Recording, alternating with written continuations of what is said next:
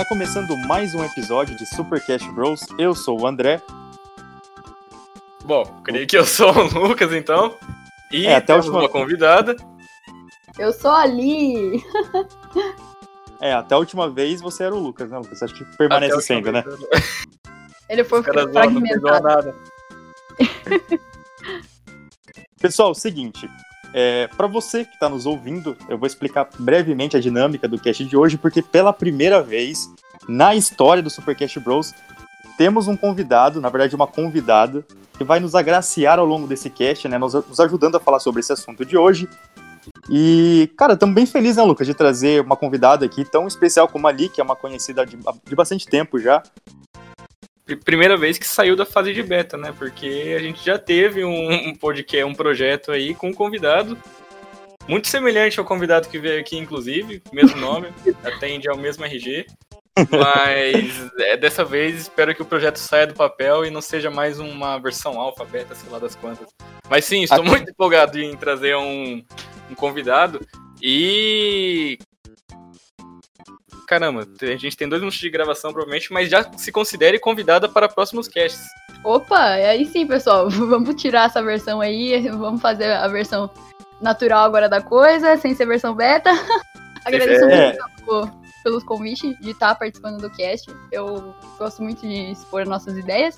E bora lá. Bom, Bora a lá, grande aqui. questão, a grande questão do negócio é o seguinte. É, o Lucas tá falando aí, é que a gente tentou gravar meses atrás um cast sobre esse mesmo tema que vocês viram aí no título e viram na capinha e bonitinho. E só que acontece que a gente falou, a gente falou e falou e falamos e falamos e falamos e falamos por duas horas e meia. E a gente tava, sei lá, no equivalente a 5% do jogo. Então a gente achou melhor regravar e fazer as coisas um pouco mais dinâmicas, um pouco mais fluidas, né? Esse, era o, esse foi o grande problema, a gente se empolgou. Esse é o problema, né, Ah, Lucas? É isso que dá pra pegar um monte de fanboy de- da série Souls e fazer um podcast, ó. Vamos Exatamente. esperar, vamos esperar que esse fique um pouco menos longo. A gente deu Não. um tempo pro hype baixar um pouco, para acalmar os ânimos. A Agora gente foi decepcionado. É, o Elden Ring parece que não sai mesmo, né? Parece que Não já vai não sai. Então, Ah, a gente tem que lembrar que Elden Ring tá sendo feito pelo George R. R. Martin, né, gente? Pelo amor de Deus. Eu, eu como fã das Crônicas de Fogo, tô esperando até, até hoje o negócio lá, o Winds of Winter sair e não sai o livro. Então, já, Ele- já- vamos lá. ele é. Eu, eu tô meio por fora da cultura pop, mas é o cara do Game of Thrones, né? Ele Isso. é. Ele é velho? É. Isso que dá medo, Ixi. isso que dá medo. Quando um velho, o- quando o velho começa a fazer uma obra muito longa, você fica, putz, será que vai aguentar até o final? E o filho família E o pior é que, tipo, o universo foi tão expandido do negócio, né? Eu falo as de Fogo. E eh, daí agora tem o, esse, o, o- Vai ter mais dois livros, né? Esse que tá, tá com a premissa de sair. E eh, ele tá fazendo mais livros ainda de, de outros. Outro, as prequels, né? Da, da própria série das Crônicas de Fogo. Então, só Deus na causa. Nossa, aguenta. o- Ah, ah, sabe o que acontece? Acontece que o diretor. O diretor não, né? Isso não- não tem diretor pra livro. Mas o cara que cria a obra, ele começa a se perder, né? Tinha umas coisas assim, tipo, em Metal Gear Solid, que o cara esquecia detalhe, ele, ah, ele perdia. Ah, eu acho que coisa, não, eu acho que é. O Martin, eu acho que é tipo. Que ele, te- ele tem o tempo dele pra escrever, sabe? Ah, tá. Ele, tem, ele é um cara mais pacífico. Ele usa. Ele pega o charuto dele, senta na cadeirinha com balanço, fala, agora vamos escrever um. É isso aí. Eu só falo uma coisa, aguenta firme, velho. Não vai bater as botas agora, termina esse negócio logo. Se bem que eu acho que a Ah. história do Elden Ring deve ser uma coisa muito mais. Não dá, não, não se compara, por exemplo, a um Game of Thrones no sentido de. Não deve ser tão complexo assim. É, um, é só a premissa de um jogo, né? Não sei. Bom, ah, não, sei, não isso sei. Com certeza, com Às certeza. vezes, às vezes não lança por causa disso, né? Tô esperando o cara ó, escrever a história. E, ó, e aí, mano? Você falou que ia escrever a história. Ah, Ah, mas Pô. ele tá bem entupido com as coisas também, então vamos dar, vamos dar um descontinho aí pra ele. Os fãs tá toda hora cobrando, coitado. Ah, mas é. Até Quarentena, chegar o PS6 ele lança, né? Não tem nada pra fazer, quarentena. Faz aí, escreve o negócio logo. Lucas, Se até nosso podcast, o canal saiu do papel, por que uma história dessa não vai Isso. sair, né? Isso! esse, esse gancho era o que eu tava precisando. Pessoal, é o seguinte, criamos finalmente o nosso canal, tá? É, a gente tentou, a gente trabalhou com a ideia de criar um canal chamado Super Cash Bros, só que o nome para canal não ficou muito bom, não ficou muito legal e já tinha um outro canal com esse nome. É, então nós criamos um canal com o nome Light Bros, tá? A gente comentou no, no último cast que esse projeto ia sair do papel também, é outro projeto que tava para sair do papel. Finalmente ele tá criado. Temos vídeos postados. Eu garanto que no momento que você estiver ouvindo esse cast, pelo menos cinco vídeos já estão no canal. A Olha, ideia. É, aí. Não, já tem, já tem três vídeos no canal. Na hora que a gente tá gravando, tem três vídeos no canal, mas já tem dois programados pra sair, já estão editadinhos, já estão feitos. O Lucas, o homem caneta, ensinando pra esses pro, pro- George Martin como se escreve, tá fazendo um roteiro enorme. Eu não vou falar ainda do que é, né, Lucas? Acho que é- você tá guardando esse, esse projeto um pouco pra depois, né? É, eu tô guardando na geladeira por um tempo. Geladeira não, né? Porque ele tá sendo cozido faz um tempo já. Mas. É. Prepara uma pipoca. né, esse, o Lucas tá fazendo um vídeo incrível, vocês não perdem por esperar. Eu tô fazendo um vídeo também, só que vai ficar um pouco mais curto do que o do Lucas. São, assim, vocês vão, ó, confia em mim, vocês vão gostar. Se vocês gostam da nossa dinâmica de podcast, ou então se vocês gostaram do pouco que ouviram, mas não conseguiram ouvir inteiro e querem ouvir os melhores trechos do podcast, Light Bros lá no YouTube. Vocês vão conseguir conferir os melhores cortes. A gente selecionou a dedo as melhores, os melhores trechos de conversa para você poder escutar é, sem tomar muito do seu tempo, né? Sem tomar duas horas e meia do seu tempo. Então, acesse lá no YouTube, Light Bros, conheça o nosso canal, lá vai ter cortes aqui do nosso podcast e também vai ter conteúdo, né, diversificado. Não vai ser só corte de podcast, não. Vai ter conteúdo roteirizado, bem editadinho. Vocês não perdem por esperar. Marketing feito. Eu acho que já podemos adentrar, né, é, ir, ir pro lugar onde a criança chora e a mãe não vê no grandiosíssimo e belíssimo, um dos melhores, top, top 2, Lucas, meu top 2, entra? Com certeza. Não tinha entrado na época do. Na época que eu era do assim, Shadow. top 2, não. Do Shadow of the Colossus, a gente fez um cast e não tava no top 2, né? Mas bom, tô colocando agora, top 2 melhores jogos. Tá começando um cast sobre Dark Souls. Yes! É oficialmente o nosso primeiro emocionado cast, que você já começa. Você lá do cast. É o melhor exato. jogo.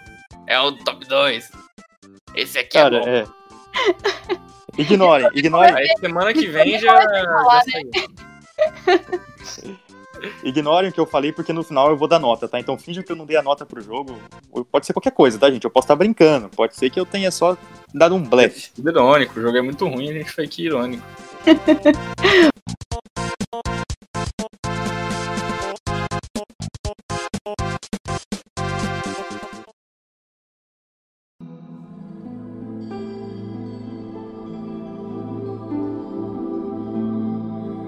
Lucas, sem, Lucas e Lee, hoje estamos bem acompanhados, como eu falei, sem perder tempo, como da última vez, eu já quero começar tirando nossa frente os dados básicos do jogo, que provavelmente vai ser a parte menos interessante dessa obra grandiosíssima, mas também pode não ser. Então acompanhe até o final.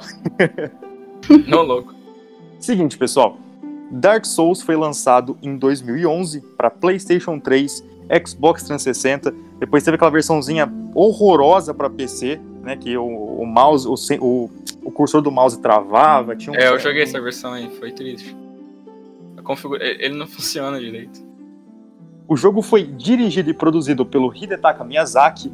Miyazaki é um daqueles nomes que a galera fala com um pesar assim no coração, sabe? No sentido de, pô, cara, suas obras são incríveis, mas, pô, cara, você não tá lançando o negócio. É como a gente falou no Elden Ring, na introdução desse cast, né? Sim. ah, dá, dá o tempo pro produtor asiático fazer coisa dele, porque quando lança não é mais um FPS Isso. com uma ludonarrativa meio forçada. Exato, não, exatamente. É, inclusive, vamos comentar aqui ao longo desse cast o, como esse jogo acabou revolucionando, de certa forma, parte da indústria de RPGs.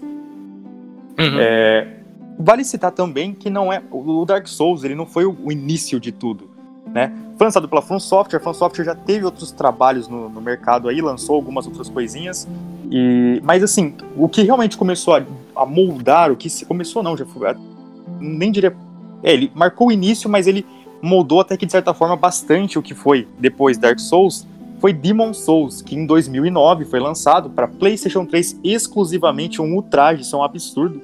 Infelizmente o jogo é exclusivo. É, Exclusivo ao quadrado, né? Porque.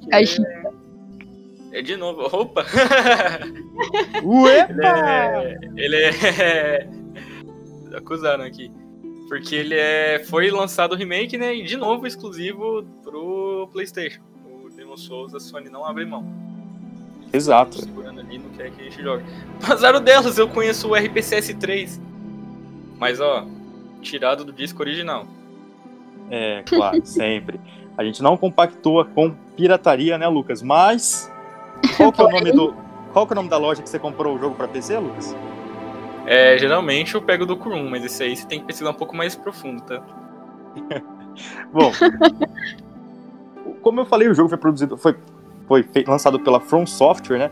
É, agora, gente, eu quero eu quero voltar um pouco o nosso olhar para a trajetória dessa empresa que começou a ganhar uns fama, por assim dizer, de forma até que rápida. Quando ela, na verdade ela estava tá um tempo no mercado já, mas depois o, Demon Souls que, que o Demon Souls foi lançado, é, eu acho que o pessoal começou a virar um pouco os olhos para essa empresa. De início, Demon Souls não atingiu o mundo todo de uma forma como Dark Souls veio atingir depois, mas as pessoas já começaram a abrir um pouco o olho para esse jogo e a fama de ser um jogo difícil já começou desde aquela época. Uhum. Depois disso, em 2011, quando Dark Souls foi lançado, acho que a galera já começou a respeitar mais e falou: opa, peraí, deixa eu pegar esse jogo para dar uma olhada como é que é, como que funciona e vamos ver se realmente é difícil mesmo. É, vocês chegaram a jogar Demon Souls? Algum de vocês, algum de vocês jogou Sim. Demon Souls? Ou? Eu não, eu não consegui jogar ele, mas eu dei uma olhada bastante nas coisas do remake e dei uma olhada também na, na comparação entre o jogo antigo com as coisas que eles fizeram no, nesse remake. Uhum. E eu gostei bastante, assim, do, do design do jogo, mas eu acho que, a minha opinião pelo menos, é que Dark Souls, ele conseguiu puxar mais essa fama do, da obra Souls-like, porque eu acho que Dark Souls ele é, é um pouco mais ocidentalizado do que o Demon Souls. O Demon Souls ele tem uma pegada mais oriental, eu acho. Então eu acho que o Dark Souls ele conseguiu se tornar algo mais famoso porque ele pegou, ele traz essa abrangência maior, eu acho, tipo do cenário medieval, etc. Eu percebo bastante em Demon Souls que os personagens, alguns bosses assim que tem características mais humanoides, eles têm um pouco de um traço meio de RPG, sabe? Tipo, RPG japonês, enfim. Entendi, RPG. Isso. Isso, isso faz bastante sentido, e na verdade, obviamente o foco do cast hoje não é Demon Souls, mas apenas pincelando nesse assunto, é, eu vi algumas pessoas reclamando do visual refeito dos bosses de Demon Souls na versão remake dele. Porque hum. é como se os bosses tivessem ficado mais edge, sabe? para agradar a galera do, do ocidente, assim. Ah. É, então. tinham, tinham bosses antes que eram assim tinha todo um conceito por trás, é, tinha toda uma, uma, construção por trás que fazia aquele boss ser místico, ser interessante da forma dele. No, uhum. no, só que ele não, não necessariamente tinha um aspecto de um vilãozão, monstrengo. E aí, como isso, o, a galera da Blue Point, né, fez o remake do Demon Souls, uhum. eles começaram a pensar assim, pô, vamos mostrar pra galera do ocidente, que não entende muito bem o que é um vilão, vamos colocar na cara, estampado. Então colocaram é, pereba na cara, é boa, esse tipo de coisa realmente dá um aspecto monstrengo pro jogo. Isso uhum. que ele falou, realmente faz bastante sentido. Eu até acho que, como eu falei, né, o Dark Souls foi muito mais bem aceito do que o Demon Souls. Aqui no Ocidente também. É, eu conheci a franquia pelo Dark Souls 1 e acho que foi o jogo que fez mais barulho, assim, até hoje é muito jogado. Tem a galera do speedrun, tem a galera que joga bêbado, inclusive. Inclusive, um grande abraço pro PD. É, é a galera tá bêbado jogando, porque cada morte é um shot. É, é. PD, PD, PD, estamos com você. O PD tava passando por um tempo difícil recentemente. Acho que teve a conta da Twitch banida, se eu não me engano. Olô. É, alguma coisa assim. Ele tava realmente passando por uma época meio difícil. Então, PD, a gente tá com você. E é isso. Li. Na, na Twitch pode tudo, menos o. Ah, não vou ter que entrar nesse assunto, mas ó, um abraço pro PD. É isso, um abraço pro PD. Ana Li, você tá aí? Oi? Ah, tá. Geralmente. Tô com problema de conexão aqui, mas eu estou de volta. Ah, vamos, vamos embora. Tranquilo. Geralmente, Eu, eu, eu aciono o Lucas para poder contar a lore do jogo. Então o Lucas ele vai com toda a sua graça masculina oh. e fala a lore do jogo. Hoje, como está com a presença feminina aqui, eu gostaria que, por favor, você fizesse as honras de nos contar qual que é a, qual que é a premissa de Dark Souls. Que, que, que, como que começa esse jogo? Qual que é o que, que tá por trás de Dark Souls? Ai, gente, tipo, eu vou tentar muito não ser mais um emocionado cast, porque também é uma das minhas franquias favoritas, assim, da vida. E principalmente no quesito de lore. Eu acho que o que mais me chamou a atenção mesmo em Dark Souls foi essa questão da lore interpretativa e toda a simbologia. Então eu gosto bastante. É, bem, falando de lore, né? Vamos começar com, com a, o início do game, que é a cutscene inicial, com aquela. Com todas as, aquelas vozes que todo mundo conhece, que é a famosa frase Yes, indeed. Famosíssima e ilustre. Bem, o, a cutscene inicial da, do primeiro game da franquia, ele conta basicamente o surgimento da Era do Fogo, que, que a gente começa né, no o game vivenciando já o fim da Era do Fogo. Mas como a cutscene nos mostra, ah, antes de até mesmo o fogo existir, haviam dragões que habitavam a Terra, que eram os dragões anciões, né, os Everlasting Dragons, e a Terra toda era aquela. Era um misto de névoa com escuridão. E, bem, basicamente não havia como haver vida, né? Afinal de contas, os dragões eram contidos como algo divino, né? A, a representação do divino e do imortal, no caso. Então, no meio de todo esse cenário, surgiram-se nas profundezas uma pequena resga de chama, uma luz, um fogo. E a partir disso, o, essa chama trouxe a vida para três grupos, sendo esses três grupos o, a maior parte da chama ficou com Lord Gwyn, que, que criou todos os seus cavaleiros de os Silver Knights, né? É, ficou outra parte da chama para as bruxas de Aisleth e as filhas do Caos, que criaram, é, que dis, é, disseminaram por todo o território o conhecimento da piromancia e todas as artes relacionadas ao fogo.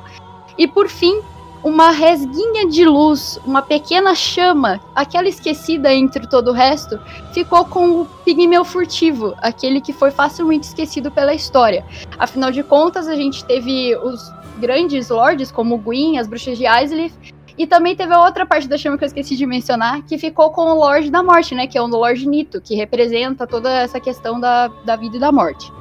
É, e no meio de toda essa dessa trama, dessa divisão de poder, por assim dizer, o Lord Gwyn foi o que mais se destacou, porque ele teve a influência de um dos dragões é, ancestrais que não, não tinha as escamas de cristal, que era o que dava a, a imortalidade aos dragões.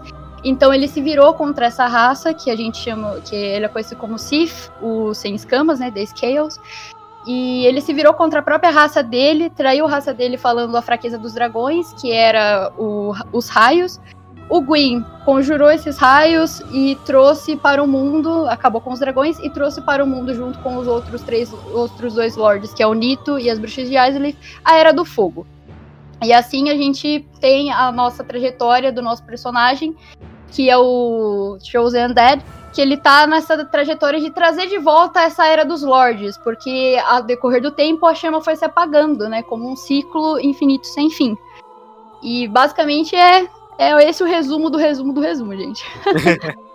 belíssimo, belíssimo. Belíssimo. E tudo isso é contado numa cutscene que eu espero que o jogador tenha apreciado muito, porque é isso que você vai ter de cutscene nas suas, sei lá, 15, 20 horas de jogo, é isso. Acabou. Ah, mas as cutscenes de todos os jogos da franquia Dark Souls são lindas, gente. Pelo amor de Deus. é um arrepio que percorre o corpo de um jeito que eu fico, meu Deus, como que pode? É, aquela, o... aquela dubladora com aquela voz toda é, posso, sombria, sabe? Ela traz a atmosfera do game. Ela mostra que aquilo ali não é uma historinha, sei lá, uma historinha de final feliz. Ali é uma tragédia que você tá vivendo. é bem legal. Exatamente. A famosa voz da Gaia do God of War 2. Isso, Lucas. sim, eu... sim, sim. Nossa, o Lucas tá acertando todas hoje. Tá, tá em chamas. Falando em fogo, você está em chamas, Lucas. Ali também introduziu muito bem a história do jogo.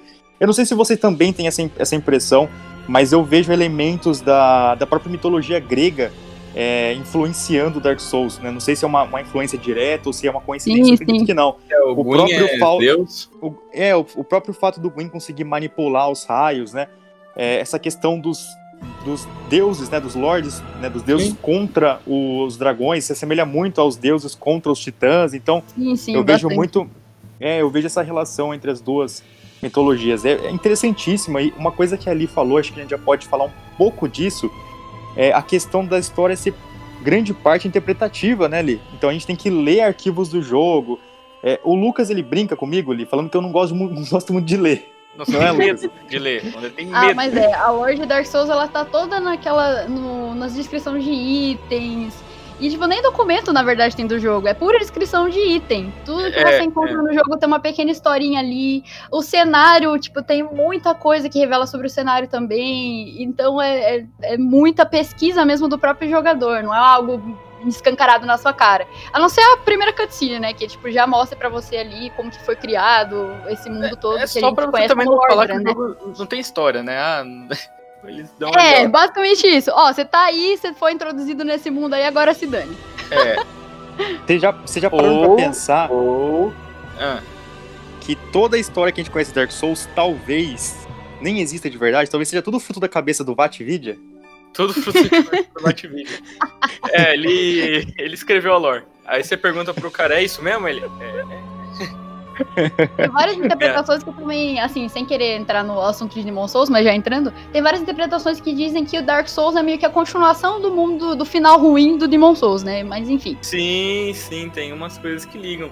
Inclusive, um detalhe é que essa coisa de ligar a história de um jogo com outra, não sei o que, você não. A história não é contada por personagem. Do jeito convencional, né? Do jeito Naughty Dog de contar a história. É, foi inspirado em Shadow of Colossus e Aiko, né? Quer dizer, em Aiko, na verdade, não Shadow of Colossus, mas são. E jogando os dois jogos são muito semelhantes mesmo. A gente tem um cast Shadow of Colossus aqui, pra quem quiser se aprofundar nisso.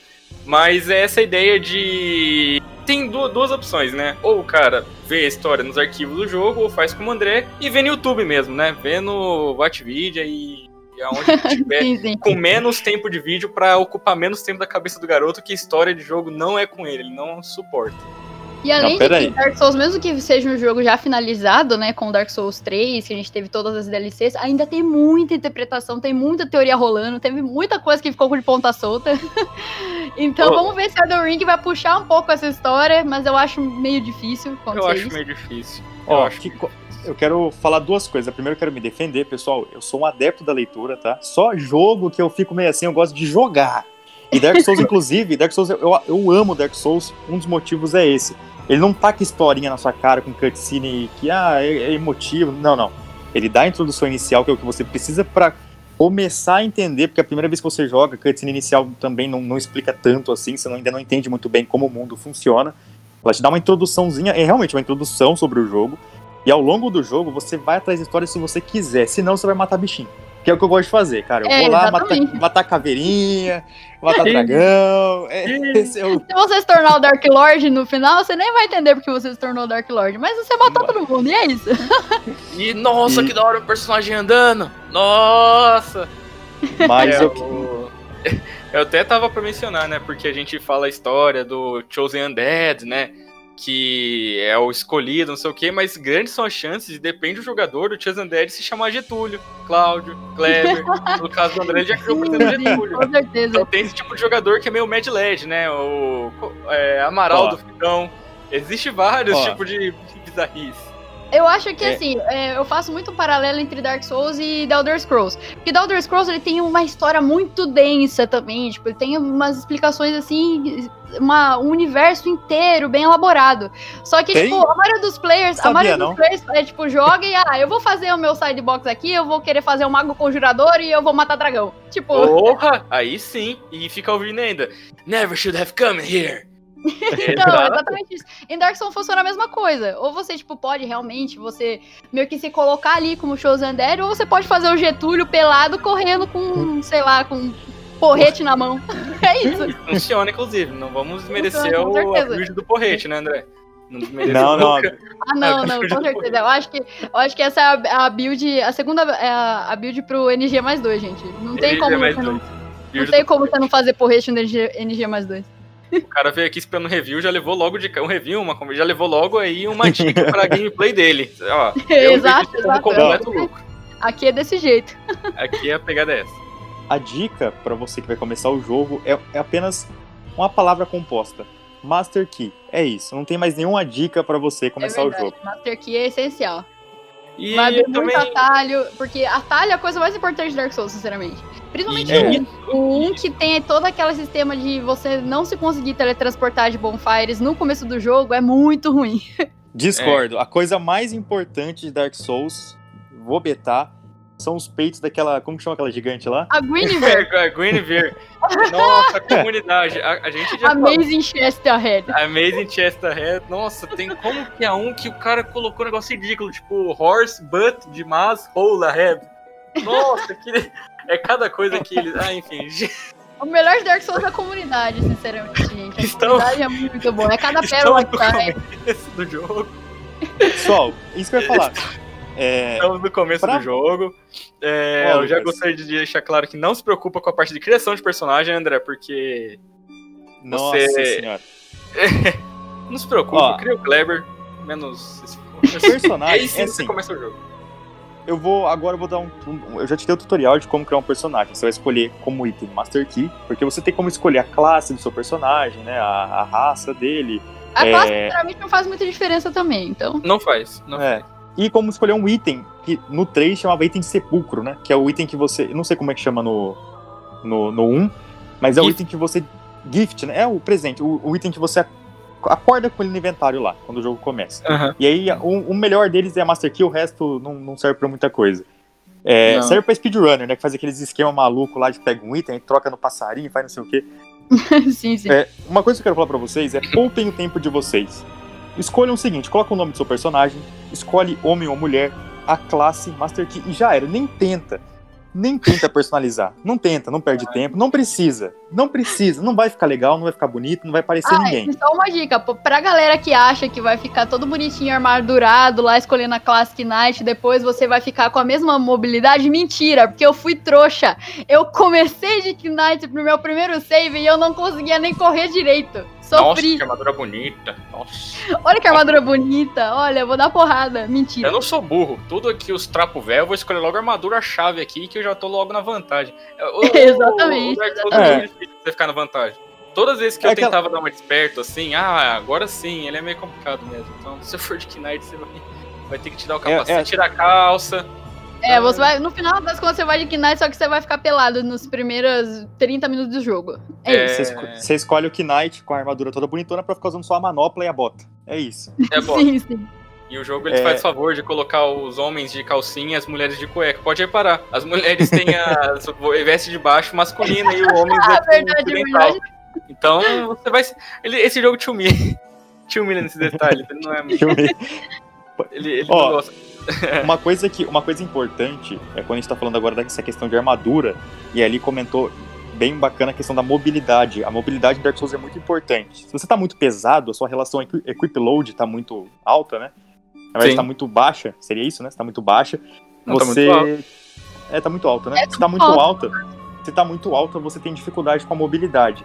E aí, eu gostaria de pedir para que ele tapasse os ouvidos para que eu falasse uma coisa, que o Dark Souls, é, a, a mobilidade é muito importante, porque você precisa correr no jogo e dar muita rolada, né, Lucas? Dá muita rolada. E você, Eu não, desculpa, eu não- eu, em minha defesa, eu não tive como tapar os ouvidos porque eu estava de fone. olha. É, infelizmente não deu. Mas, exato, cara, no jogo. Uma da. Tem duas coisas que são importantes nesse jogo, tá, táticas, que é furar por trás e a rolada. Só que Perfeito. um não depende do keep load. Então, já que a gente tá falando de keep load, é, você vai começar a ficar lento, né? O personagem ele não corre direito, ele. Ixi, tem, tem o tanto de armadura que você coloca que nem rolada ele dá, cara. Isso aí é um traje, é um humilhante. Você perdeu sua função como pessoa na Terra, basicamente. Caramba. Ó, seguinte, Li. Criamos o personagem, começou o jogo, vamos supor que, bom, por algum milagre da natureza, você conseguiu criar um personagem bonito. Ficou do seu agrado. Você colocou um cabelo azul, Li, você colocou um cabelo. Seu cabelo tá que cor agora, Li? Vermelho? Meu cabelo tá rosa agora. Tá rosa. Você Amanhã vai ser um cabelo, outra, hein? colocou um Amanhã, ah, cabelo- amanhã eu tenho certeza que vai ser outro. colocou um cabelo rosa no seu personagem, você colocou ali, deu, né, mudou a cor da pele, fez ali do jeito que você queria, beleza. Quando começa o jogo, Li, você tá linda diva, né? É, porém não, né? Porque a gente já começa o jogo como morto-vivo. É, E dependendo, dependendo, dependendo do seu personagem que você criou, tá até mais bonito do que, do que a sua criação aí. Exatamente. A gente começa o jogo como Hollow, né? O, o espectro vazio que eles chamam. Então, pra gente voltar com aquela caracterização linda que a gente passou vi- 20 minutos fazendo, a gente vai ter que pegar as humanidades ao decorrer do jogo. E essas humanidades também vão servir pra summonar seus amiguinhos pra jogar, ou NPCs pra te ajudarem a matar o determinado boss. Só que essas humanidades vêm a custo da sua sanidade, é claro. Joey É. Corporation! É, eu quis instalar o jogo, eu confesso. Eu, eu era, era um pouco menos adepto a esse negócio de jogar o jogo como um zumbi. Eu falei, "Ué, então eu já quis instalar quando eu vi isso. Foi um, foi um absurdo. Tiveram que me segurar. Eu vou desinstalar ele! Me segura que eu vou desinstalar ele! Aí, eu não, achei muito, deixa- muito ruim no Dark Souls 2, sinceramente. Porque Dark Souls 2 eu achei a customização mais bonitinha. Ele tem um lado, ladozinho mais de RPG também, tipo. E daí eu achei muito mais legal a customização do Dark Souls 2. Mas eu também que voltava rola, daí eu fiquei, putz, né? Eu vou ter que gastar a humanidade toda hora de novo. Aê, eu tô mana. Eu, eu sou, além de. Recentemente eu adotei essa, esse hobby, que é ser podcaster aqui com o Lucas. Tô com um canal no YouTube e tem uma outra também, ele tem um, um outro hobby meu, que eu sou um cara ex- exemplar nesse hobby, que é criando personagem feminina em Dark Souls 2. Pergunta pro Lucas. eu sou o campeão de criar personagem fem- feminina em Dark Souls 2. Todas ficam lindíssimas, Gente. mesmo com os, os ombros. O É, ombro isso parece o É o, Toguro. é, o ombro, é, assim, é mulher Parece- só do rosto, né? Porque o corpo é de homem, todo mundo sabe disso. Parece o, parece o ombro do Toguro. É, mas voltando pro, pro Dark Souls 1, Eu também É. não queria me gabar, mas eu faço qualquer personagem de RPG de customização maravilhoso, gente. É sério. Até no Dark Souls 1. Até no Dark Souls 1. Essa eu quero ver. Eu fiz uma, eu fiz uma personagem feminina de carinho, rapaz, você não tem ideia quanto ela ficou gata. sério? É, não, então, depois você. Existe, existe aí, é esse tipo de possível. pessoa também. Existe pessoa. É, mas eu, eu também, né, eu já entrei com a sanidade já ótima, né, no, no jogo, porque eu, eu quase passei uma hora criando um negócio. Nossa, é verdade. É verdade. Mas eu acho. Se a gente for fazer um cast de Dark Souls 2 eu não for fazer, eu já digo que eu prefiro a customização do Dark Souls 1, que os personagens são menos enigmas. Né? Jogo é de alma Ah, negra, pô! Eu É. gosto do Dark Souls 3, sinceramente. Dark Souls 3 pra mim tá o melhorzinho ali. É, é, é um ponto, mas ele continua bem ruim. Bom, começou o jogo, a gente, abre, a gente começa preso, né? Começa trancafiado dentro de um. é, de uma cela, e aí, voltando naquilo que ele falou, né, que a gente realmente tem esse sentimento de que as coisas estão em ruínas, né, de acordo com a história, com a, a chama se apagando, a gente percebe, uma coisa que o Lucas sempre fala também, que é bem legal, que é, a gente é só mais, nós somos só mais um, é, um peão ali do acaso, Comentamos sobre isso no podcast do Shadow- Shadow of the Colossus e aqui tem esse mesmo sentimento também de, puta, estamos só aqui nas, nas tralhas, nas piores. É, é diferente de RPGs que a gente começa na caminha lá, né, na, na casinha, aí, como, aí começa a pegar fogo na vida, você já tem uma espada, você todo heróico, salva. É diferente, as coisas começam bem mais embaixo, né? Literalmente embaixo, você começa num... Sim, sim. Embaixo não, na verdade é alto, né? Dragon Quest isso, mas tudo bem.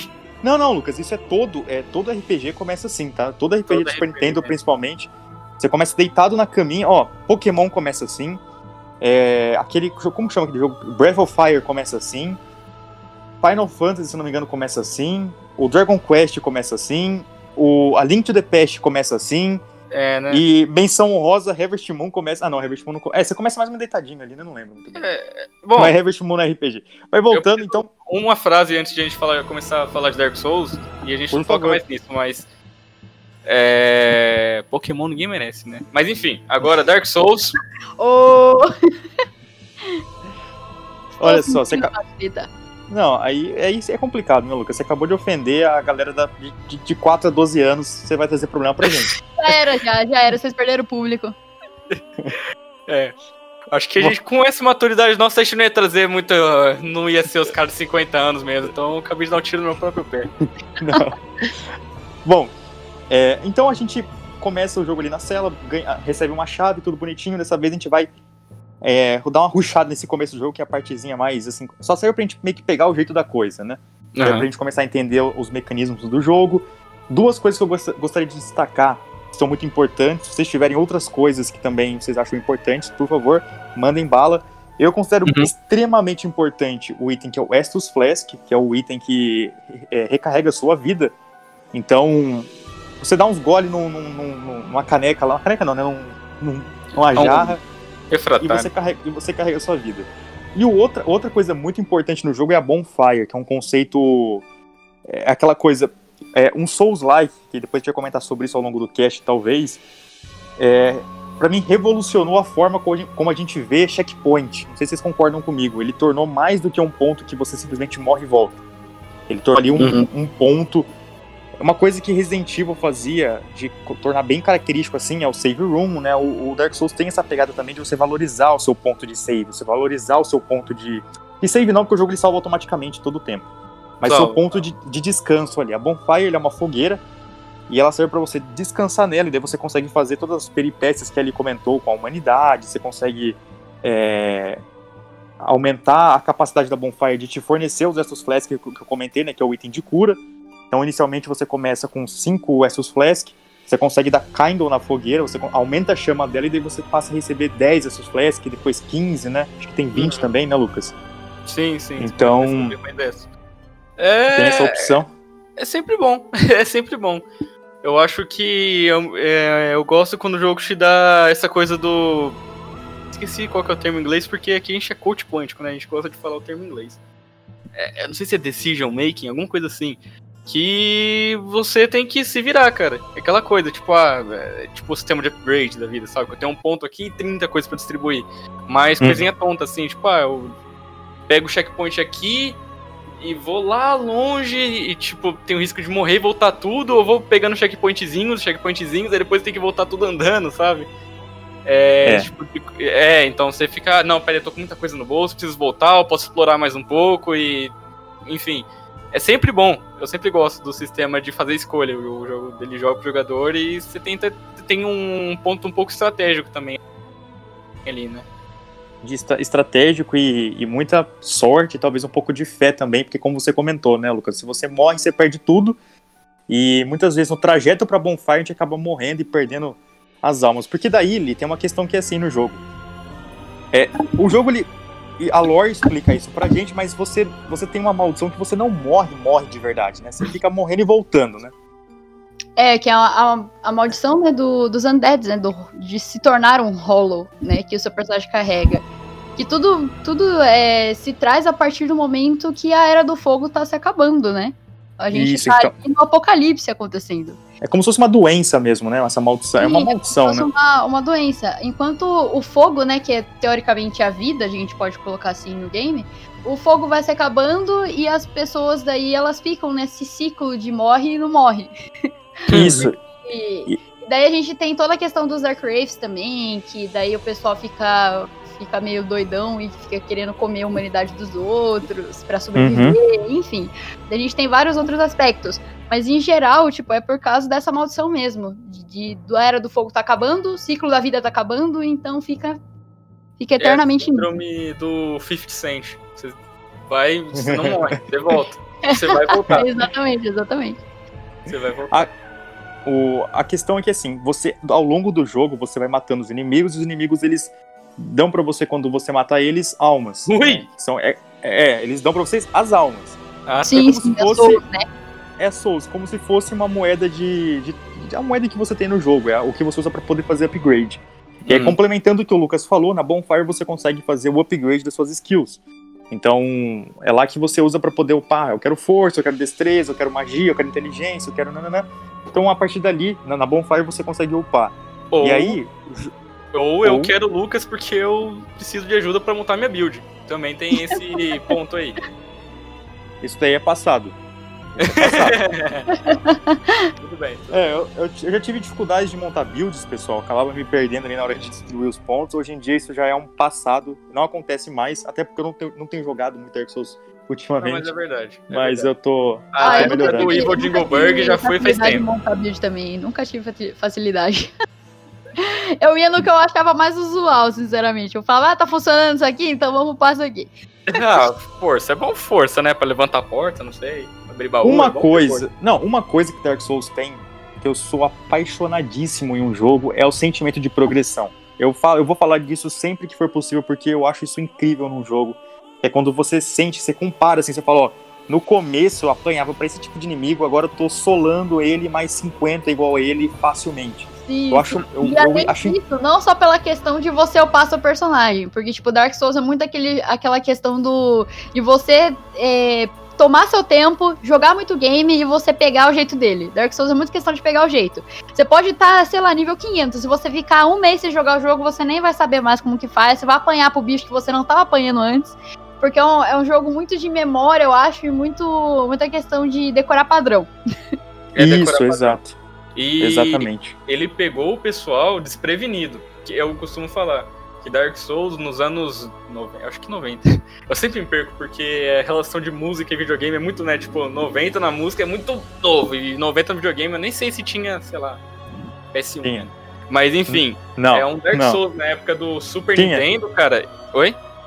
Tinha sim, tinha sim. Tinha, né? 90, um 96, acho. Um Dark Souls na época do Super Nintendo, cara, nem ia levantar barulho nenhum. Porque quase todo jogo naquela época era assim. Quando eu vou jogar um jogo Todo antigo. Todo jogo na época era super impossível. Era super. Não, é tudo telegrafado. Você fala assim: não, eu vou ficar aqui, esperar isso, agora eu vou ali, vou subir nessa parte, vai vir um bicho. Da... É tudo decorado. O cara sabe. E tudo, tipo, e tudo difícil também, né? É tudo tipo, difícil. É tudo difícil. difícil. Passar de fase era difícil. É, você não passa se, né, se não tiver um, um roadmap ali mental do que fazer. Oh, hoje eu tô com coach quântico. Você tem que ter um roadmap mental pra atingir seu goal. E se você não tiver, é muito telegrafado mesmo, é tipo aquelas coisas de filme de agente secreto. Não, vou esconder aqui agora. E Dark Souls é isso, Mas né? É, Só que como os jogos estão ficando mais fáceis, né? Os personagens estão ficando cada vez menos cabelo no 360 e os jogos mais fáceis, ele chamou atenção. E de repente ele chegou com aquele modus operandi antigo. Eu quero levantar uma questão para vocês, aproveitando que vocês levantaram esse assunto de dificuldade, é, pra gente poder discutir um pouquinho. Dark Souls realmente é difícil ou a nossa geração tá mal acostumada com jogos que desafiam um pouquinho mais? A gente tá acostumado com checkpoint para todo canto, tá acostumado com tutorial, tá acostumado tá com mira, mira automática. Sinceramente, na minha opinião, eu não achei um jogo difícil. Eu acho um jogo trabalhoso. Uhum. Porque, tipo, eu acho que algumas mecânicas dele é um pouco meio boa. Sinceramente. Porque, tipo, às vezes você vai lá tentar dar um, um backstab no inimigo e não pega. O pair não pega, mesmo fazendo barulhinho. Então, tipo, algumas mecânicas são. é para irritar você mesmo. Eu não ah, acho não, jogo difícil, eu acho um jogo trabalhoso. Mas, tipo, quando você pega o jeito dele, com várias horas de gameplay, quando você tá muito empenhado, porque eu acho que Dark Souls é tudo questão de empenho, gente. Sinceramente, se você não tá empenhado para jogar o jogo, nem comece a jogar o jogo. ele vai exigir tempo, ele vai exigir sua sanidade, ele vai exigir sua paciência. E não é, assim, é um jogo muito trabalhoso. Os bosses não são difíceis, tipo, eu pelo menos eu acho que tem uns que são mais difíceis do que outros, sim, mas eu acho a questão do HP muito mais importante do que a questão do, da habilidade do boss, ou enfim. Porque o, o boss tem muito HP, você tem pouco HP, e um hit que o bicho te dá, você pode estar na run perfeita. Você pode estar tá faltando, sei lá, um hit para você dar no bicho. Se ele te pegar no agarrão dele, você vai morrer. É Vai, isso. vai. É verdade, é verdade. Então é um Você jogo tem- trabalhoso. Tipo, porque a- o fato de você estar faltando um hit não significa, não significa que o jogo é difícil, é que o jogo realmente é muito roubado às vezes.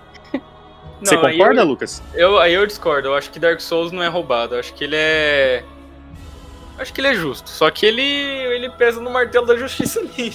Às vezes você roubou uma laranja e você tem que subir na cadeira elétrica. É só isso, sabe? O jogo ele pega pesado. Assim, já que a gente tá falando da, da saga Dark em geral, Dark Souls 2 é, um- é uma mecânica que eu não consigo gostar, sabe?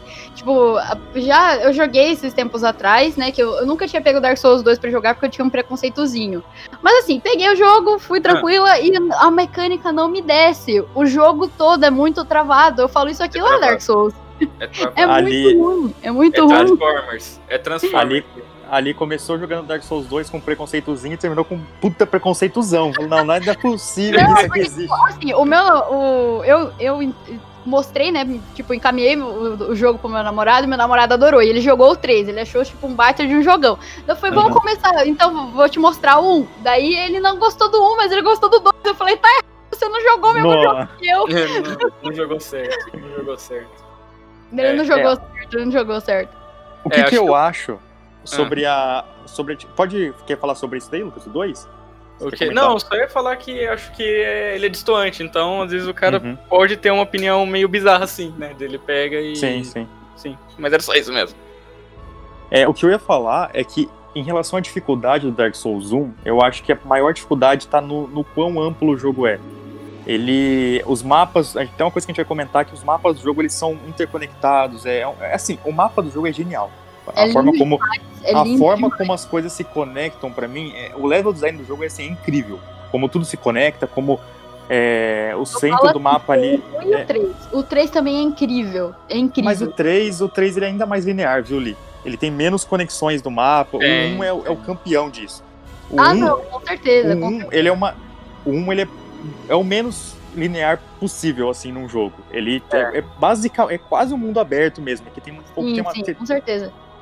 É que eu digo cons- bastante do 3, porque, tipo, pra mim o 3 ele trouxe bastante sensação de nostalgia do 1. Então eu fiquei com Sim. um é, carinho muito grande pelo 3. é isso É que o 2 o- faz, né? Você sai do 2 todo. Fanservice. É, É. o fanservice, sim, é o fanservice. Mas o que eu ia falar é que a dificuldade do Dark Souls 1 tá nessa questão do, do, do mapa ser muito abrangente, ser, ser muito amplo. Então, você começa o jogo, se você não tiver uma instrução, se você não tiver alguém pra poder te ajudar, ou você, sei lá, você, fica perdido, você fica confuso. Pra onde que eu vou, que arma que eu uso, o que, que eu pego, que set que eu monto, o que, que eu faço, qual que é o boss que eu mato primeiro. É, então, eu acho que a dificuldade no jogo tá nessa parte. É você começar a entender como que funciona a dinâmica do Dark Souls, pra onde que eu vou, até você entender que Undead, Undead Parish é o caminho mais recomendado pra você seguir no começo. Você já morreu em catacombs, você já morreu em. é, então, assim, Londo, meu Deus! então, eu o acho que London é essa aqui- chamativo, dá vontade de ir lá com o Ah, New London eu acho muito. Além do fato, né, tipo, do level design, cada mapa, né, ter a sua, a sua ambientação. Eu acho isso incrível. Tipo, para- você sai, por exemplo, de Blytal, daí depois você vai pra outra região, o Darkroot Garden, é tipo outra realidade, é muito legal. Só Sim. dali, só dali é, mencionar o. Acabei de, ela falou o nome do mapa agora, eu esqueci. Como é que chama? Lightstone. horrível. A internet do, do, do ouvinte aí provavelmente deve ter caído, deve ter dado lag, deve ter dado travado, porque. É, é eu acho que ele travado. caiu no bueiro. Mas vamos fazer o seguinte então, pra gente falar de mapa, pra gente começar a falar de como que os mapas se conectam de uma forma mais profunda ainda. É, concluímos o tutorial, matamos o primeiro boss do jogo, fizemos ali o comecinho, aprendemos o que tem que aprender, o jogo vai ensinando, né, como que se ataca, como é que se defende, não sei o quê. Uhum. A gente mata o primeiro boss, que é o, é o... Como é que chama, Lucas, o primeiro boss? Asylum Demon. Asylum Demon. Asylum Demon. É, não tem muita dificuldade pra matar ele, né, Lucas? Você nunca sofreu nele, né? Nunca sofri nele, nunca sofri nele. Eu sempre segui o caminho certo. É, E aí- chapuletada pra cima dele e acaba. e acaba. E aí nós chegamos, aí sim eu queria falar de uma coisa assim, de um mapa incrível e muito memorável pra galera que jogou, que é Firelink Shrine. É, esse mapa, gente, ele tem uma energia que talvez só pra- talvez perca pra Majula. Porque Majula também tem uma energia boa pra caramba. Isso tem que falar do Dark Ah, Souls mas 2. é muito, muito bom. Eles acertaram O- em Majula, né? É Verdade. incrível, a Majula é incrível, a musiquinha tocando, a atmosfera é incrível. O melhor ponto do Dark Souls 2 é Majula. No Dark Souls 1, a gente tem esse mapa, que ele é como se fosse o centro de tudo, né? Que é Firelink Shrine. É o É. É seu real ponto de jogo. paz, o seu ponto de reflexão. Isso, ali, É. dificilmente você vai ser atacado. Acho que. É lógico, se você for ali pro lado do cemitério ali, tem umas caveirinhas, mas assim, é o mapa mais seguro do jogo, é o local mais seguro. É, é ali onde tem a sua fogueira principal, por assim dizer.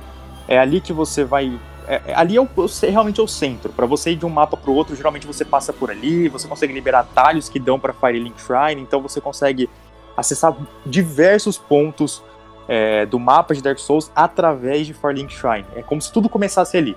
Qualquer, qualquer lugar que você está andando ali, você chega a algum lugar. E ali Sim, tem como- os NPCs também que você vai se encontrando ao decorrer da sua jornada também.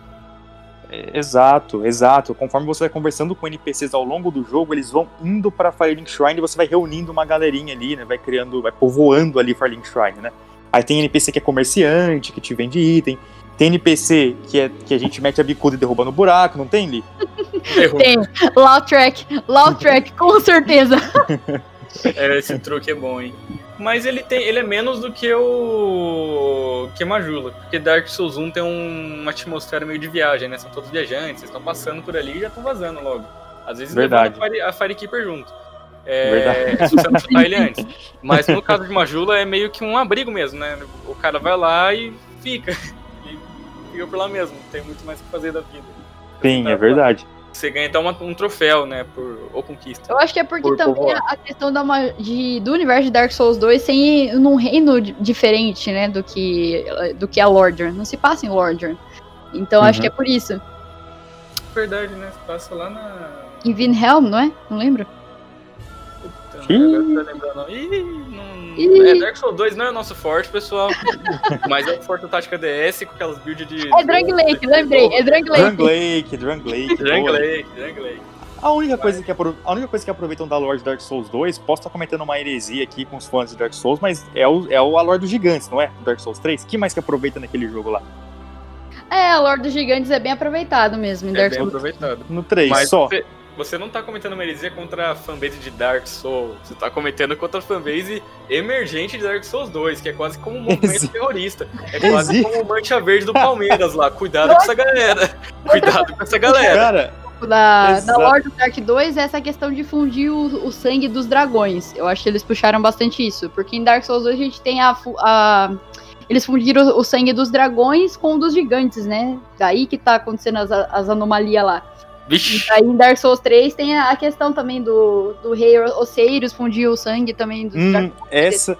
Nossa, ali até arrepiei. Essa, agora. essa é a lore, essa é a lore favorita do Dark Souls 3. Nem Ah, vamos entrar nisso daí, nem vamos entrar aí. Lore. Nem vou Não, falar, não vou. vou chorar.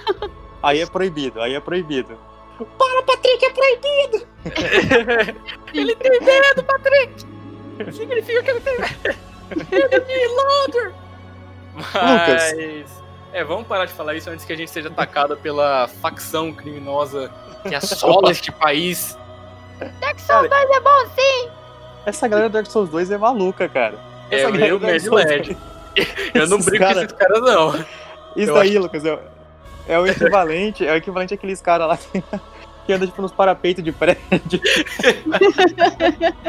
Equivalente aos skinheads, sei lá, bicho. Eu acho que Os caras quando brincam com, brinca com o perigo, sabe? Os caras brincam com o perigo. até Bom. que eles se A gente vai ter que colocar um aviso antes de, de soltar o podcast na descrição, assim, ó. Não, tudo- não é recomendado pra... Não, os caras, eles, eles juram de pé junto, cara, que Dark Souls 2 é o melhor Dark Souls. Tem grupo E no eles- Facebook. Tem, não existe grupo Dark Souls 1 nem É o pro Black 3. Block do Dark Souls. Os caras são arruaceiros, pelo amor de Deus. Bom, é... Ô Lucas, eu queria que você falasse um pouco sobre a questão de quais são os objetivos do Dark Souls 1. Ele, eu, eu dividiria ele em algumas etapas, né? Depois que a gente conclui o tutorial para Firelink, tem algumas etapas que a gente tem para poder cumprir. A primeira delas é os sinos, né, Lucas? Isso. Stop drinking. Work. Work. Uma propaganda. Nossa, agora eu não lembro. Mas enfim, a primeira etapa, cara, na verdade, a primeira etapa é a fase de aceitação. Que é quando eu vou na. lá no Burgo, mais ou menos, um pouquinho antes do sino. Eu encontro a Bonfire, tô com algumas mulheres no bolso, eu falo, nossa, cara, depois de jogar umas duas horas, finalmente eu vou ser humano. Eu tiro o capacete, vou lá, viro humano, olho pro personagem e falo. É, aí eu boto o capacete de novo. Primeiro é importante ter a fase de aceitação, você perceber que o Mano Hollow é a mesma coisa. Aí depois disso você pode seguir sua aventura, que se baseia em tocar dois sinos, tocar dois sinos, e se você pegar a Master Key, ela ajuda muito no processo de tocar um desses sinos. Aí depois disso, é, o jogo já tem meio que uma bifurcação ali, né? Você pode tocar o sino meio que na hora que quiser, mas é um pouco mais linear, tá? Um pouco mais linear. Aí a partir disso você abre uma fortaleza que vai para um mapa novo. E desse mapa você libera meio que um item chave. Aí daí o jogo ele vira um. Você tá falando de Sense Fortress, né? Isso, é. E depois disso você libera o mapa que é Norlondo. Pega esse item chave que é a bacia, o tapuer dos deuses lá. Aí disso o jogo ele fica meio que livre. Você pode zanzar pra qualquer lado que você quiser. Tem quatro bosses que você precisa derrotar e a ordem Você fatores não altera o resultado. As, as flechas dos arqueiros de Anorlondo. As flechas- É, isso aí é aquele design meio oriental já, né? Eu defendo jogos japoneses, mas as armas do jogo, meu Deus do céu! Não pode! gigante, né? pode. Gigante. Ah, sim. sim, Pode, com eu odeio a arma do Cloud do Final Fantasy VII, eu odeio o Gunblade, a arma do. Nossa, essas flechas do solo Silver Knight, que, nossa, cara, que sejam castadas no fogo do inferno, cara.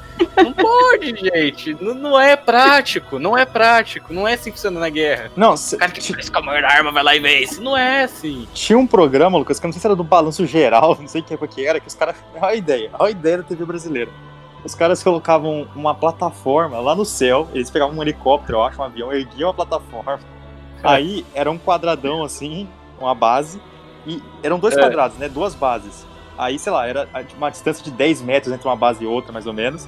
e tinha uma, um filete entre as duas bases, uma, bem estreita assim. Aí os caras falavam assim, tipo, por exemplo, você quer ganhar 100 reais?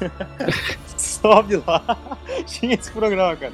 Você tem que subir lá, atravessar a base, lá no alto, cara. Como assim? Tinha, é. Acho que era no balanço geral passava isso. E aí Nossa, você tinha que atravessar esse, atravessar esse filete sem cair e chegar do outro lado. Só que daí você era preso por um cinto, lógico. Aí, cara, imagina a adrenalina.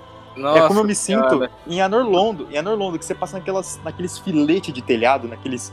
Né, naquelas aquelas colunas, não, aquelas, aqueles filetinhos de telhado mesmo, enquanto você esquiva de, de, flecha, cara. É horroroso essa parte. É horroroso. E só não tem o, o cara botando ele na fogueira, né? Será que vai cair, gente? Falta pouco pro 100 reais, hein? Olha o sonho dele, falta pouco pro sonho dele. só falta aí. Mas CV brasileiro é isso, cara. É um cara que quer o dinheiro, só que ele apresenta e já tem dinheiro, balançando o dinheiro na mão de um cara que quer mais dinheiro do que ele ainda, e um milhão de pessoas assistindo isso maravilhadas. Nossa. Que também não tem, é, que geralmente não tem dinheiro também. Tudo quebrado. Que, que, nem a gente, que nem a gente, que nem a gente. É, é, é. Sonhando tá lá. Nossa, eu queria cara estivesse balançando esse 100 mil. Eu atravessava ali pro 100 mil. Ô, Lucas, me, me, cobra de falar disso depois. Vamos, vamos aprofundar nos três pecados de Dark Souls que, que me veio na cabeça agora. Deve ter mais, eu lembrei de três. Que é a questão do. Desse, desse level design aí de Anor Londo, que você anda num negócio estreito e tem que desviar de flecha, que é horroroso. A questão da Bed of Chaos, que é outro pecado é. do jogo. Sim. E também é, é, e também o mapa Blindstone. Vamos comentar sobre essas três coisas depois. Não percam, fiquem com a gente. Antes disso. Não sai daí. Logo depois dos comerciais. Será que ele vai conseguir, gente, falar dos três pecados? É o sonho dele que tá em jogo aqui, hein? É o sonho dele. Eu vou conseguir, Silvio. Eu tô aqui para isso. então vamos ver, cara. Vamos ver. Antes disso, Li, o Lucas ele introduziu pra gente a questão dos objetivos do jogo. Primeiro a gente tem que tocar os sinos, é, um dos sinos a gente tem acesso enfrentando as gárgulas do sino, o outro é enfrentando a aranha lá, como que chama a aranha? Sexy Queen lá, Leg. Lucas? Queen Leg, é. Exato. Sexy. Esse jogo é... ele, aranha é, sexy. ele é asiático, ele né? Ela tem uma história super triste. Não, é, é, ela pode ter história triste, mas ela é, ela é sexy. ela pode ter história triste. Com Perk, não. Mas no final você mata a irmã dela pra pegar Firekeeper Sound e passar pro ninguém, mas sim, você mata com certeza. Tenho certeza que mata. É, é isso aí, né, cara? Isso eu nem tem aquele, aquele trecho de apresentação dela, inclusive, foi a minha, meu plano de fundo do Xbox por muito tempo. É, onde Ui. eu quero chegar? Li, então o Lucas introduziu pra gente os dois, os dois sinos. Eu queria que você falasse um pouco, pra gente descrevesse bem brevemente, a questão dos quatro bosses que a gente tem que enfrentar depois que nós acessamos os dois sinos, né? Porque da partir daí, como o Lucas falou, o jogo ele fica um pouco mais aberto, a gente pode ir para onde a gente quiser, é, e a gente tem que. Só que assim, a gente tem que, pra prosseguir no jogo, a gente tem que enfrentar quatro bosses. Quais são esses bosses, né? São Valendo! os bosses basicamente, né? Que, pelo que eu me lembro, é o Sith the Scales. Boa. É. que mais? Tem o Nito, Grave, Grave Lord, não é? Grave Lord, isso. E depois For, o, For o Kings. claro, o principal de todos eles. E... Mas eu acho que o Gwyn, o Gwyn, é, o Gwyn ele é o, o, final, assim, mas tem quatro antes, que é o Grave Lord, como você falou, né? O Four Kings. É, o, o Four Kings, verdade, esqueci o Four Kings, e o Orsten e o Smog, né? Não, não. É, que, é o. Quem que é, Lucas? Ajuda aí. já falou Nito? Já Nito, falou Nito. É. E a Bed of Chaos, não seria a Bed of Chaos? Ah, é. É a Bed of Chaos. Ela é. A, a Bed of Chaos é. Primeiro é aquele, é aquele membro da família que ninguém menciona muito. Você fala como ele tá, tá bem, tá bem. Não, e o pior é que a ideia dela é tão legal, tipo, o fato Não. de estar tá ali segurando todos os demônios, ser literalmente, tipo, a, a, o surgimento da merda toda acontecendo, né? Merda fedendo em Dark Souls. Mas, tipo. É, é muito, o... é muito sentido a boss fight dela. E quando sentido. você vai lá mexer, você prova aquela máxima, né? Que o odor só piora. sim, sim. É, ali ela resumiu, ali ela resumiu bem. O conceito é muito interessante por trás da Bad of Chaos, mas o que ela faz no jogo é, é tá ali. Ela, ela existe ali, ela tá ali. E não tem nada de. Que, cara, que boss ridículo. É, basicamente comentando, né, sobre os, os três bosses principais, nada mais são do que os lords, né, os lords da, das, da, ou melhor, os lords das cinzas, né, que foram eles que acenderam, foram responsáveis é, por encontrarem aquele pedaço de chama desde o começo da cutscene que a gente viu. E a Bed of Chaos nada mais é do que as bruxas de Islith, para quem ainda não, sei lá, se, se não tem muito conhecimento da lore, né.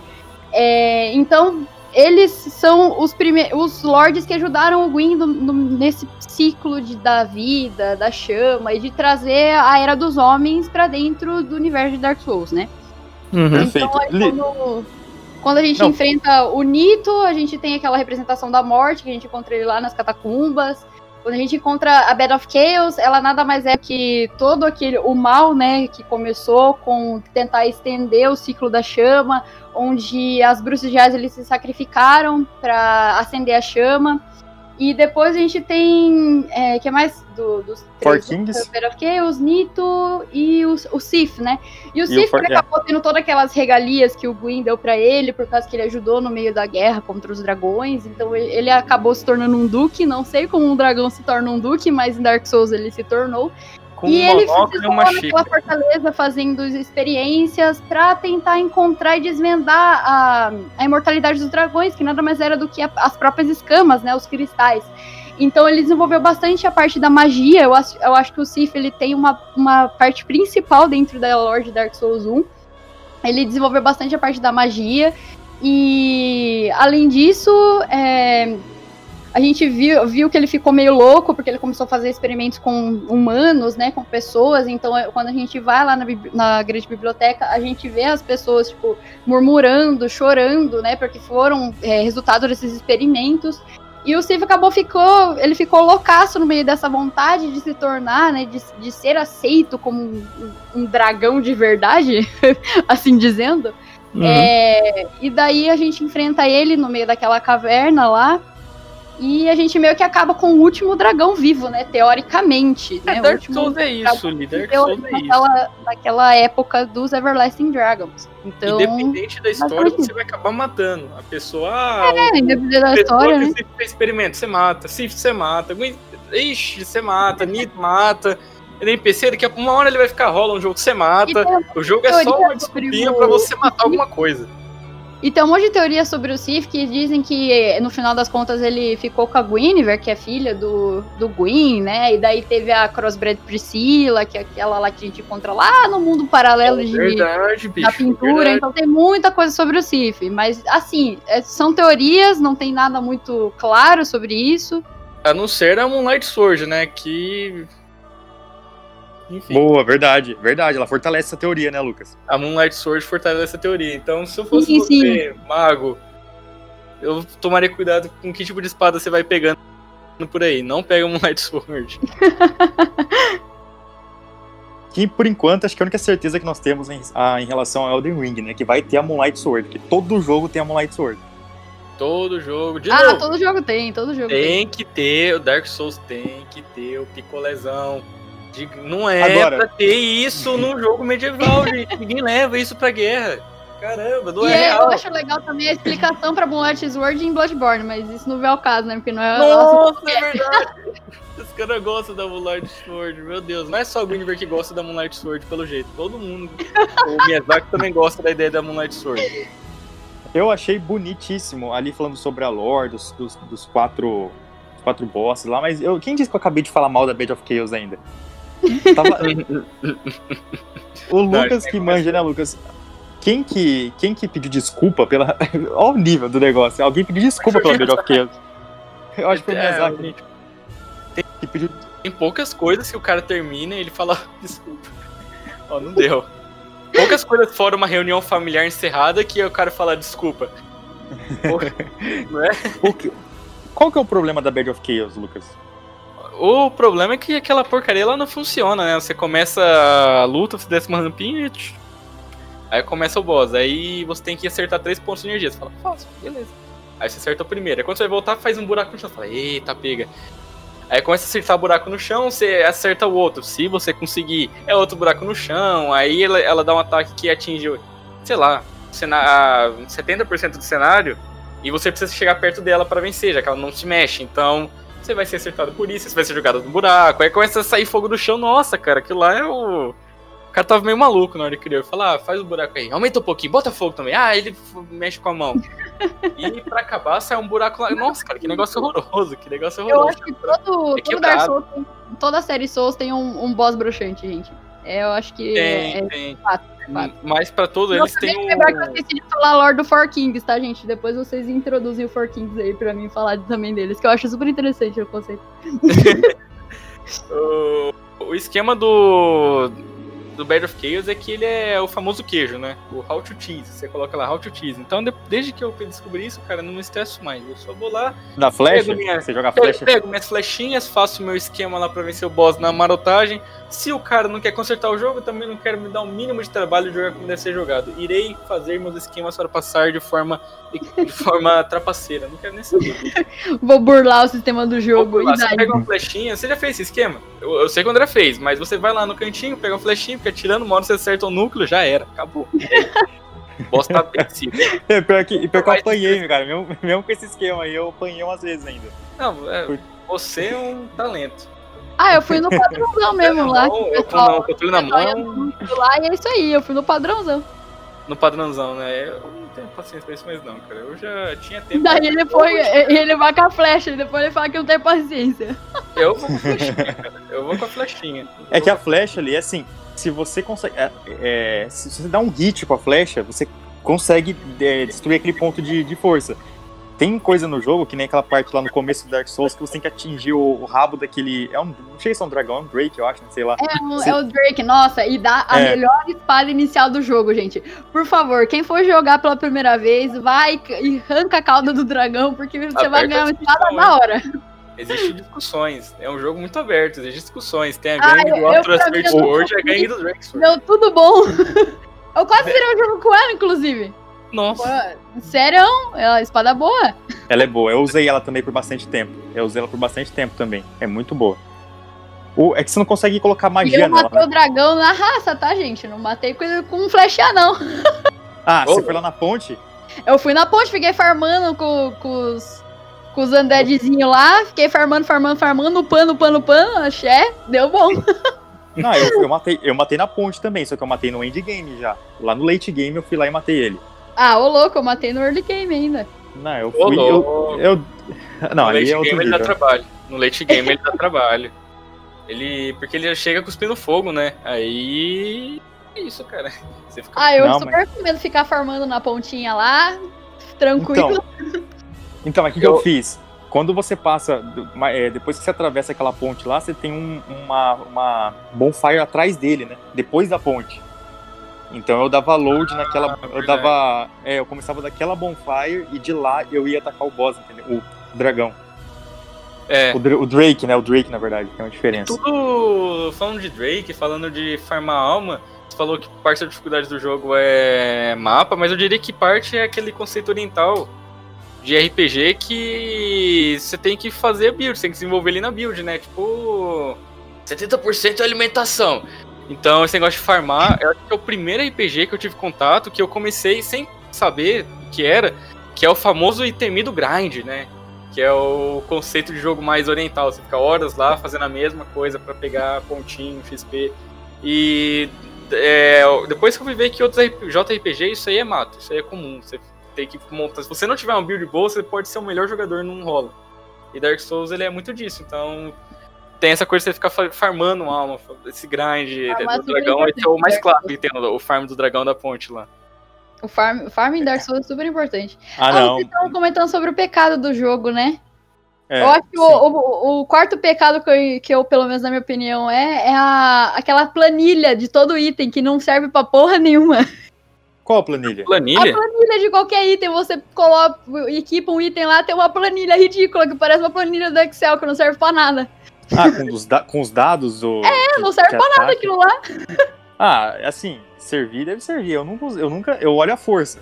Ah, é, todo mundo olha a força, vê se dá pra equipar e é isso aí. E eu olho assim, Ah. Ninguém vê se tem 3% de dano dark, se é não Ah, sei o que lá, em veneno. lá. Aí é que tá, vocês, vocês sofrem no jogo por causa disso, vocês têm medo de ler. A mentalidade do jogador de RPG, ele vê esses números e não ignorar nada. Um simples Ah, é ponto ali faz coisa, toda muito a diferença. necessário. Muito necessário. Não, claro que não. Aquela. Porque eu vi os pontinhos lá daquela faquinha no começo lá de Thief, que tem bleeding. Eu terminei o jogo com aquela faquinha lá, porque eu tinha um bleed, então o bleed era roubado. Você vê, vocês veem um dano lá, ah, força, é fraca. O caramba, aquela faquinha lá tem um dano de bleeding que mata.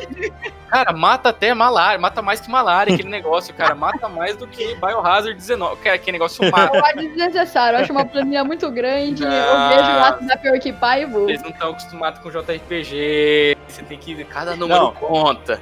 Cada não, número. nesse caso. É, conto. Não, eu, eu, eu, eu confesso assim é útil, mas eu não uso. Entendeu? Eu não uso também. pra mim é um pecado do jogo, muito eu necessário. Achei... Isso é, é, que nem, é que nem cueca, é útil, mas eu não uso. Brincadeira. Tirei roupa. É, mas... a gente reduziu agora o, a, a taxa demográfica do, do cast de novo.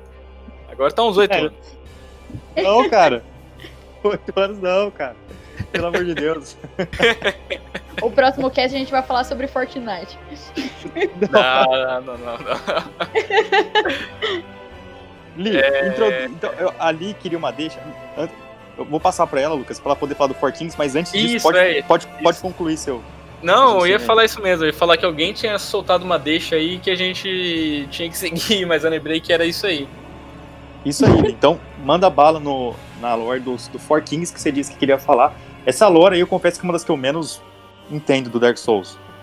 Ah, então, é porque é uma lore que puxa muito outras questões que não só estão relacionadas ao, ao ciclo do fogo, né? Ela puxa a questão do abismo e etc. Hum, então, hum, o, os quatro reis, né, os Four Kings, eles ficaram naquela, naquela região ali de New Londo, que antes era uma região super próspera no governo do Wing, etc, etc. Só que daí, como acabou o ciclo da chama, foi acabando, né, o ciclo da chama, o abismo foi cada vez mais entrando dentro dessas das superfícies da Terra, enfim. E daí ele chegou até New London, foi o primeiro lugar em, em é, London, né, que pegou. E o Gwyn daí vendo isso como medida, né? E os For, ou melhor, antes do Gwyn ver isso como medida, os Four Kings eles controlavam aquela região ali. E, e daí, por causa que o abismo começou a se instalar, então as pessoas elas começaram a ficar meio que biruta das ideias. E a, surgiu a crise do que a gente chama dos Dark Raves, que eles começaram a se alimentar da humanidade das pessoas porque eles foram corrompidos pelo abismo. Então, como eu acho que também o fato do abismo ter chegado primeiro em New London é porque o New London era uma região ali mais submersa, eu acho. Eu, eu tenho essa teoria. Eu não sei Faz se sentido. tem algo comprovado, ou, enfim. Mas eu acho que o abismo chegou ali porque é uma região mais submersa e é, é mais longe né, da, da capital, enfim, é mais, mais longe do fogo, por assim dizer. E daí as pessoas, come... os Dark Raves começaram a matar a grande população e o Gwyn, vendo que o, o reino de New Londo estava naquela defasagem completa, ele falou: ah, vamos fazer o quê? Vamos instalar o Aquapark de Anorlondo. E daí simplesmente botou água em tudo lá, fez as galera tudo se afogar, morreu um monte de gente. E foi isso. E os Kings, no meio desse processo, também foram corrompidos pelo abismo e ficaram lá, tipo, em prisão na, na escuridãozinha lá e ficaram presos dentro das ruínas de New Londo, né? Então, ah, então... pra conter essa disseminação do abismo, o Gwyn teve essa decisão de fundar o Aquapark de Anorlondo e matar um monte de gente e afogar geral. Ah, é por isso que tem água lá naqueles, naqueles lados do. Sim, sim, é porque foi ah. tudo uma medida preventiva do, pra evitar o Covid. Nossa, cara, é meio, foi meio que um foi um dilúvio, então. Foi meio que um dilúvio. É, foi, não um dilúvio, né? Porque o dilúvio se dá com a chuva, né? O Gwyn tacou água lá mesmo e foda-se. Foi de baldinho, André. Foi de baldinho. foi daqueles baldinhos de, de limpar então, o chão. Então, a disseminação de tudo isso, é, é, foi isso que aconteceu. E os Four Kings, daí, o que a gente encontra, né, no jogo, você pode ver que a arena deles ali tá, tá na, na fase mais escura, assim, que parece realmente que eles estão dentro do abismo, é porque eles foram totalmente corrompidos. Totalmente corrompidos. Entendi.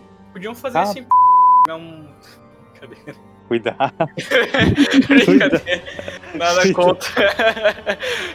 Bom, vamos seguir aí. Esse que chega de... Foi... Esse cast vai ser proibido. A história do abismo também tem muita coisa para falar. Então... Tem a questão do Artorias lá, né? o, melhor, época, o melhor personagem. É, o o- melhor Ah, personagem. eu amo o Thor também, mas eu, eu carinho dele, André. pelo. Nunca Assim, é, antes da gente começar a ir no, no outro ponto, esses tempos atrás eu encontrei as, as HQs é, Era do Fogo é, legendadas, né? Tipo, dubladas. Não seria dublagem, mas enfim. Elas estão em português, eu encontrei por, pelo um site. E é bem legal porque, tipo, a gente vê meio que o surgimento dos Cavaleiros da, de. Os Silver Knights, né? Os Cavaleiros de Prata. E é bem legal porque na HQ a gente vê os personagens interagindo. Então, o, o personagem principal, ele, ele era um cavaleiro que se inspirava muito no Ornstein. E a gente vê a guerra da- dos dragões com o Gwyn, e ele estava do lado desses cavaleiros, ele fazia parte da companhia do Ornstein, que era o, o capitão, né, da guarda.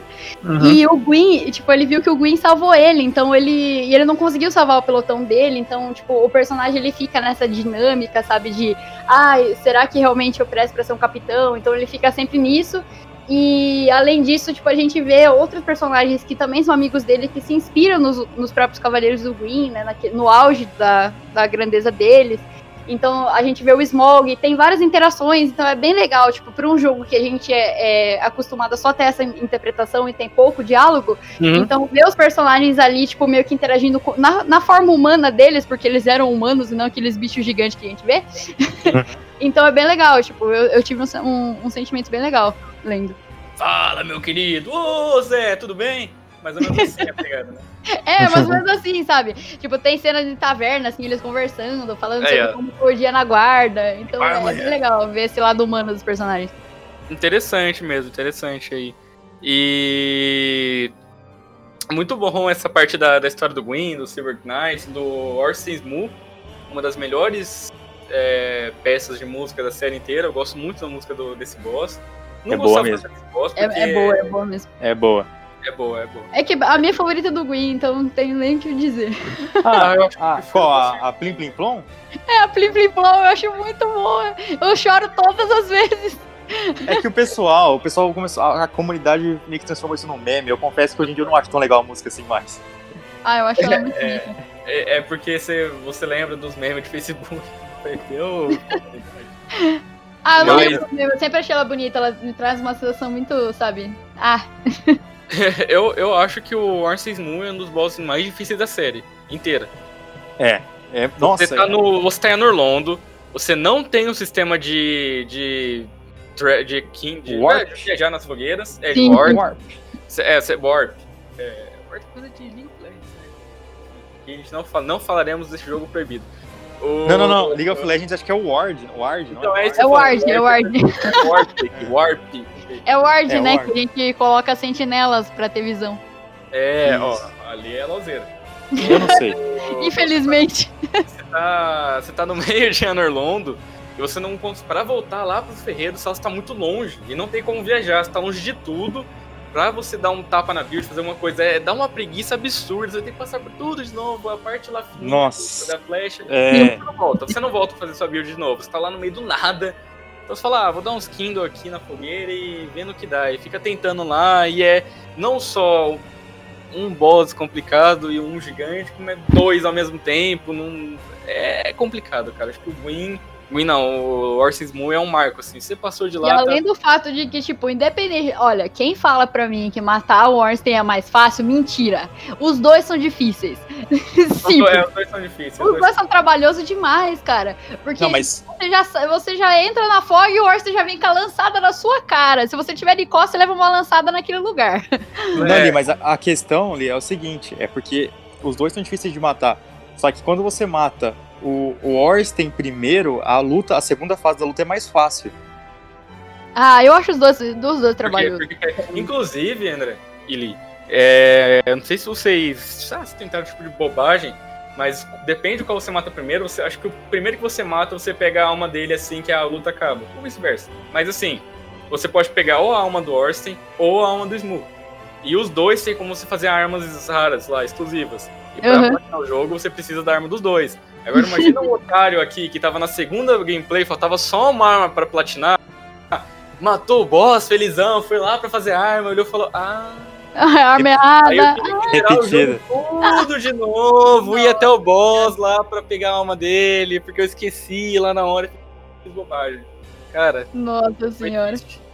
Aquele momento que Mas eu acho bem, assim, tipo, em termos de lore, né, assim, rapidinho passando, é que o, o Ornstein foi um dos grandes cavaleiros do Gwyn, né? O Smaug não foi, ele era o executor. Então, o, o era o capitão da guarda, e quando a gente tem a introdução deles ali naquela boss fight, a gente vê que o Ornstein é realmente uma pessoa meio honrada, sabe? Parece que a gente sente Sim, Sim, sim, é verdade. Nossa, é quando- verdade. Principalmente quando a gente mata o Smog. O Ornstein, a primeira coisa que ele vai fazer é prestar um gesto de respeito pelo corpo É verdade. o Smog nós já não. Se a gente matar um Ornstein, ele vai dar uma machadada Mete o, na cabeça. mete o porrete. É, mete o porrete. É. E, Mas os- então, Os dois estão deads na, na- no status atual do jogo, quando a gente estiver lá. Não, na verdade, no status do Dark Souls 1, eles são ilusões criadas pelo Gwendolyn, né? Pra Verdade. proteger a Norlong. Verdade, eu tinha esquecido disso. Essa, isso é bom. Isso você isso só é vê bom. aqui com a gente. É, essa é Exclusivo. boa. Não, é Na verdade, a triste, né? Si, toda aquela visão do, do sol ali, aquele lugar tudo lindo, na verdade, tudo é uma ilusão, tá tudo uma É, bosta ali. O é Gwendolyn que tá segurando as pregas ali, porque tá. Tadinho. É triste, é Ô, triste. Ali, eu sei que Os ali tá aqui. são ilusão. E não é nem por causa do silicone. é porque Exato. tá lá. Eu sei É, que ali, é, ali eu tá querendo intro- introduzir o Gwendolyn, não quer ali? Ah, eu gosto muito dele, Ah, é mas verdade. ele. Ah, eu não sei, tipo, porque, assim, o, o que tem pra falar dele de, de importante, assim, toda, toda a série é que ele é o filho do Gwyn, né? Que na verdade ele foi. Ele é filho, só que daí todo mundo tratou ele como menina, porque ele nasceu num período onde a lua lá tava significando que ia nascer uma filha. O Gwyn tem vários filhos, tá, gente? Então, quem não manja da Lorde. De Dark Souls, o Gwyn é tipo Zeus, ele pega qualquer uma e ele tem Não. vários filhos por aí espalhados. E o, o Gwendolyn, ele é um desses filhos, né? Então ele foi criado como uma mulher. E ele fez ali aquela ordenzinha dos Cavaleiros da Lua, né? Moon, Moonlight, não lembro. Cavaleiros da Lua, nome? Acho que deve Enfim, ser. É, não lembro, tem até, o, tem até o anel lá, né? isso, tem o anelzinho, tipo, é uma Covenant, né? Que é os Cavaleiros. E, tipo, ele todo, todo sim, a simbologia dele é que ele é da lua lá, enfim. E a principal coisa, na verdade, a principal coisa da história dele é que quando aconteceu toda a, a questão da, do fogo acabar, o Gwyn, ele teve que tomar uma decisão de que ele iria se sacrificar para reacender a, a chama primordial. E além disso, o Gwyn também, a pessoa que deveria se sacrificar no lugar do Gwyn seria o Rei Sem Nome, que é outro personagem que tem muita especulação. Tem coisas que o pessoal acredita que é verdade, tem coisas que não, tem coisas que já meio que foi comprovado, mas o pessoal não quer acreditar, enfim. Mas o Rei Sem Nome, ele é um desses filhos do Gwyn. Aconteceu uma treta muito grande entre os dois, e daí o, o Gwyn meio que. Ele deletou a existência do Nameless King da, história do mundo. E daí Por o- isso, por isso do Nameless, né? Não é o. isso, é, o, o rei sem nome, né? Ele deletou a história do Nameless King. E daí ele falou: Olha, eu vou me sacrificar aqui, eu vou acender a chama primordial. E quem meio que vai segurar as pregas, por causa que o meu outro filho se aliou com os dragões e se tornou rei sem nome. Então o Gwendolyn que vai cuidar de Anorlond a partir de agora. E daí, como que a- a- o Gwyn se acendeu né, na chama e mesmo assim não conseguiu perdurar o ciclo, o Gwendolyn daí, tipo, teve que fazer as ilusões pra meio que proteger o reino. E as, dentre dessas ilusões é o Orsten e o Smog. O Smog eu não lembro qual o paradeiro dele. Eu não lembro se ele já tinha morrido na época ou se ele estava em outro lugar. Mas o Orsten, ele foi designado é, para ir atrás do Rei Sem Nome, que é o Nameless King. Porque eles eram muito próximos na época que da Era do Fogo. E o Orsten, ele foi o mestre de armas do Nameless King. Então, o- na época que a o Dark Souls 1, quando a gente luta com, com os dois, é só uma ilusão. O Orsten tá lá procurando o Nameless, o Smog eu não lembro onde está, mas não são os dois. Caramba. O Small é gordinho Perfeito. mesmo? Smog, ele, na verdade, a armadura dele que é daquela, daquele formato. Não é, né? E, Porque eu o, sempre Sigurd, cheguei- o Sigurd é gordinho. É, o Sigurd é É gordinho. gordinho. Eu sempre cheguei os dois como caras de pau da Globo lá, como Drake Josh. Não, o Gordo Eu sempre Laga. dele de- com essa vibe meio Drake Josh. Eu sempre achei engraçado. A Mas- pergunta que não quer calar pra Lee é o seguinte, Lee. Você contou a história do, do Gwendolyn, achei muito bacana essa questão da de criarem como uma mulher, a questão da lua, né? De toda a história que, que permeia a franquia aí. Inclusive, tem uma ponte entre um e o 3 através desse pedaço de lore, é bem interessante. Aí a pergunta que me surgiu é o seguinte: você chegou a pegar ali o anel do Gwendolyn? Ah, é que, assim, eu não participei da Covenant dele, né? Você pegou, Lucas? o O anel do Gwyndor? Você pegou o anel do Gwyndor? Ele tem? Tem, pô. What? O- Inclusive, o Gwyndor é um dos boss opcionais, né, do, do game. Eu tô pisando cuidado aqui, eu não sei onde eu, que terreno eu tô pisando exatamente. Eu, eu não sei. Mas é, é pra eu não cair em nada que eu não queira cair, eu sei que na build dele tem um negócio muito, muito chato que é pra ficar farmando orelha seca lá. aquela- Orelha seca. É orelha, não. É Souvenir of Reprisal, que é uma das coisas mais chatas pra pegar também platina. Pra pegar a Covenant dele. Que eu odeio esses negócios de fazer o cara farmar item de Covenant pra pegar platina. Ó, oh, Ed Ring. Eu sei que o Miyazaki tá ouvindo esse cast nesse Isso é momento, ele aprendeu português pra ouvir esse cast. Ele... Ó, por favor, né? Para aí. Cortar essas gracinhas, essas gracinhas aí. Ouviu, É um né, saco. Miyazaki? Isso aqui é uma É. ameaça, você tá ouvindo, né? É, Ele tem muito mais coisas pra contar, mas vai ser um puta spoiler de Dark Souls 3 também. Isso, vamos, vamos segurar ali, porque daí você volta aqui com a gente no próximo cast. Nós vamos pular o 2, vamos pro 3 direto. não. A gente vai falar do 2. Então, vamos falar do 2 então. Ali vai voltar com a gente quando a gente for falar do 2. Mas assim, ó, eu quero que vocês me ajudem em duas coisas que eu quero falar antes desse cast acabar, que eu acho muito importante. É, a primeira delas é a questão das, das Firekeepers, que é um conceito muito importante no Dark Souls 1. E a segunda coisa que a gente tem que comentar aqui é sobre o Soler, que nós não falamos em nenhum momento ainda. É verdade. É verdade, eu tava sentindo falta dele já. Eu falei, será que eles não vão falar, não vão falar do Solar? Como assim? Vamos começar pelo Soler então? Eu vou dar só uma introdução, não na parte de lore, mas mais na parte de mecânica, porque a lore quem domina mais é ali. É, no Dark Souls a gente tem a, a gente tem vários bosses ao longo do jogo e quando nós estamos na forma humana, em alguns desses bosses a gente tem a possibilidade de summonar alguma ajuda. Essa ajuda pode ser tanto online, um outro player que vai te ajudar, você vai invocar o player de um outro mundo para te ajudar, ou são NPCs do próprio jogo. É, alguns deles você precisa é, conversar ao longo da jornada, para eles poderem aparecer no ponto lá para vocês poderem summonar, enfim. Existem alguns pré-requisitos em alguns casos. O cara mais ponta firme do jogo inteiro, que é o que você. na- em, em- alguns bosses do jogo você consegue summonar ele, é o Soler, que é um dos personagens mais é, queridos da franquia Dark Souls.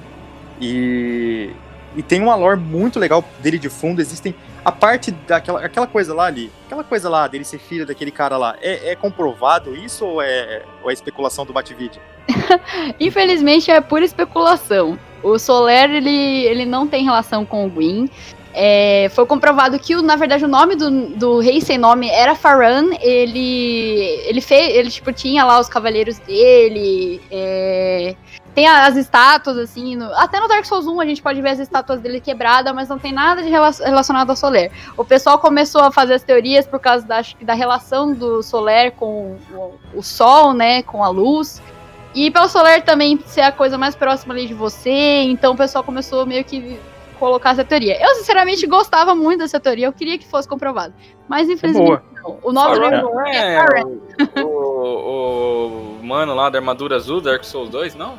Não é Faran 7, aquele, aquela... Isso, tem. Isso que eu tava pensando. Tem, tem, É porque tem o Faran assim, 7. o Bran, ele, quando ele tava ali, né, quando que ele era o filho do, do Gwyn, né, o primogênito, ele fez vários, tipo, ele tinha um grupo de cavaleiros que seguiam ele, né, e inclusive depois que o, ele foi banido do reino, aí esses Banido. cavaleiros ainda seguiam ele, então, tipo, meio que criaram um culto secreto, sabe, pra ainda assim venerá-lo.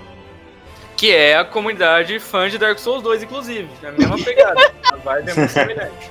É isso aí, é isso aí. Mas parabéns, ele tem um dos melhores sets da série. Eu, eu tenho um ponto fraco com aquela cor lá azul meio esverdeado, então. A única coisa de Dark Souls 2 de bom, que trouxe de bom foi aquele set lá mesmo. Faran 7, muito bom. É, onde a gente tá vendo mesmo? Eu acabei esquecendo. Ah, o Soler. Soler, Soler. Soler. É, o Soler ele é o Sunbro, ele é o cara que te dá a pedrinha, é o cara que te ajuda. E é, é um dos poucos que são amigáveis, quer dizer, até um determinado ponto do jogo, são amigáveis com você, né? Que tá todo mundo lá meio. Parece que vai te meter uma facada nas costas, parece que vai morrer daqui a pouco, outros você não sabe se ele nem tá. Você não sabe nem o que tá falando. Tem os merchantes lá que eu vou, não vou fazer piada com o judeu, não vou fazer piada com o judeu. E tem o Solar que ele é seu amigo o tempo inteiro. Ele é ali, pô, e aí, bicho, Simona lá. Então, entupiram de fanservice no Dark Souls 3, né? Referência pra lá e pra cá. Tem Mas Tem o ele set é... do Sol- tem o próprio set do Soler, né? um dos símbolos principais né, de Dark Souls, da, de, to- de todos os games, da franquia toda, é o Soler, sinceramente. Porque, tipo, ele é aquele cara que ele não precisa ter nada de grandeza ali. Ele só é literalmente você, só que um NPC. Porque ele também tá na jornadazinha dele lá, ele também tem o mesmo objetivo que você, né? De se tornar o Chosen Undead, de completar ali o ciclo da chama, ajudar todo mundo. E eu, eu acho que, tipo, é esse o objetivo do personagem, sabe? Mostrar que você tá ali nele, entende? Humilde. Mataria um boss com esse humilde homem?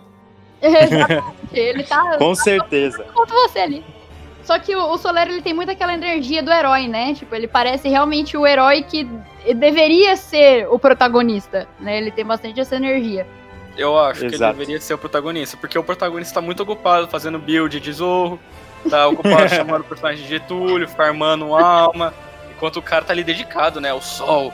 Eu acho que ele merece muito mais do que todos os personagens que eu já, já criei naquele jogo, sinceramente. Ele tem bastante essa coisa da grandeza. Até o primeiro momento que a gente encontra ele, né? Que ele tá lá observando o sol, na vibe.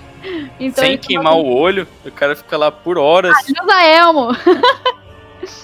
Tudo no Dark Souls é, pode ser do bem, pode ser do mal. Eu tenho essa impressão ao longo do jogo, porque a gente não tem assim muito claro, muito definido. A gente pode supor algumas coisas, mas a maior parte das coisas que tem em Dark Souls pode ser tanto uma coisa ou, ou quanto outra. Você vai descobrindo ao longo da jornada. Mas o Soler é a única coisa assim que quando eu conheci no jogo, assim, na primeira vez que eu joguei sem conhecer a história, que eu falei, esse cara é do bem. Ele, ele realmente ele transmite essa pureza, ele transmite essa questão. Ele realmente, como o Lucas falou, ele, ele tem a postura de um protagonista, né?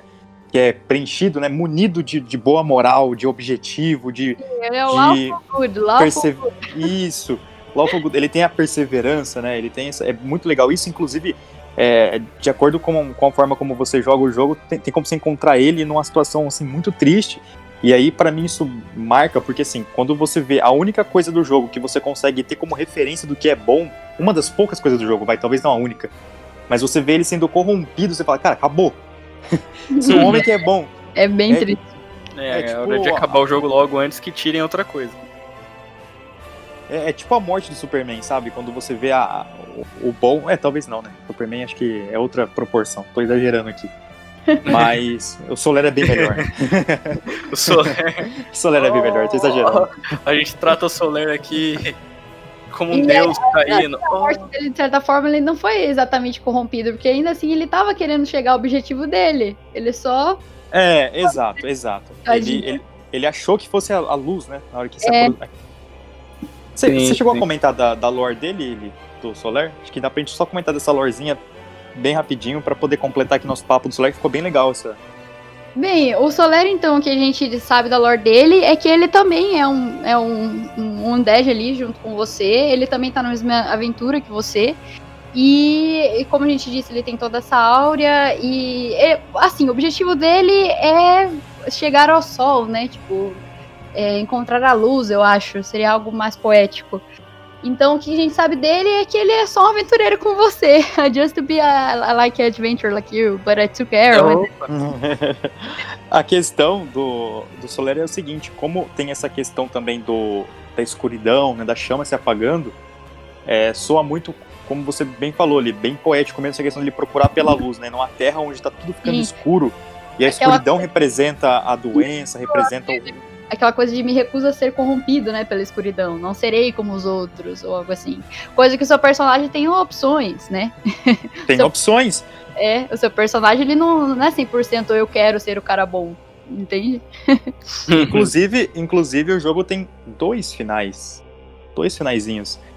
Antes de irmos pro final, é, vamos falar um pouco das Firekeepers, das, é das Firekeepers então, né? Como, qual que é o conceito delas, mais ou menos. É, porque é uma coisa que só tem no Dark Souls 1, né? Ou tem mais Ah. algum Dark Souls? Ah, no 3 também tem a, a Firekeeper. No, tem, tem. no 2 também tem, não é a Firekeeper? Ah, mas Ah, tá. é meio decadente, viu? No É, 3 é eu eles não. não aprofundaram muito, né, mas... No o 3 três eu lembro que tem uns negócios lá de olho de Firekeeper, não sei o que, ela fica meio triste. Né? É, é um pouco, pouco lembro O da lore 3 do eu acho que eles melhoraram um pouquinho, não é tão aprofundado quanto o 1, mas eles deram uma melhoradinha na função da Firekeeper ali. Uhum. Mas, Mas é. é que no 1 são várias, né? Sim. É porque meio que o, o conceito, né, a, a, ou melhor, o cargo de Firekeeper é, ficou difícil ao, ao decorrer das eras, né? Porque basicamente o fogo foi se apagando, não tinha mais uma guardia do fogo, né? Então faz todo uhum. sentido elas não, não, não existirem em tanta quantidade. Uhum. Ou seja, o conceito delas é, antes de passar pro ninguém mais, tenha certeza de matar todas. Para pegar a Firekeeper Soul e usar tanto para pegar a humanidade ou para dar Kindle na fogueira. Não, não é Kindle que você dá, né? O que, que, que você faz é no Firekeeper Soul? Você entrega pro Firekeeper? Você aumenta o Estus Flask, não é? Entregando ah, é. pro Firekeeper. É, isso. Aumenta, aumenta a, a, a potência, por assim dizer, do Estus Flask, não a quantidade. Nossa. Como Estus... Que é, cruel, você... hein? É, o cara mata aumenta... a Firekeeper ali na esquina, volta, de onde você tirou isso? Ah, achei. É, traduzindo, traduzindo pro ouvinte, seria o equivalente a você sair na rua, matar uma pessoa para você ter direito a uns três goles a mais da sua bebida favorita. É, exato.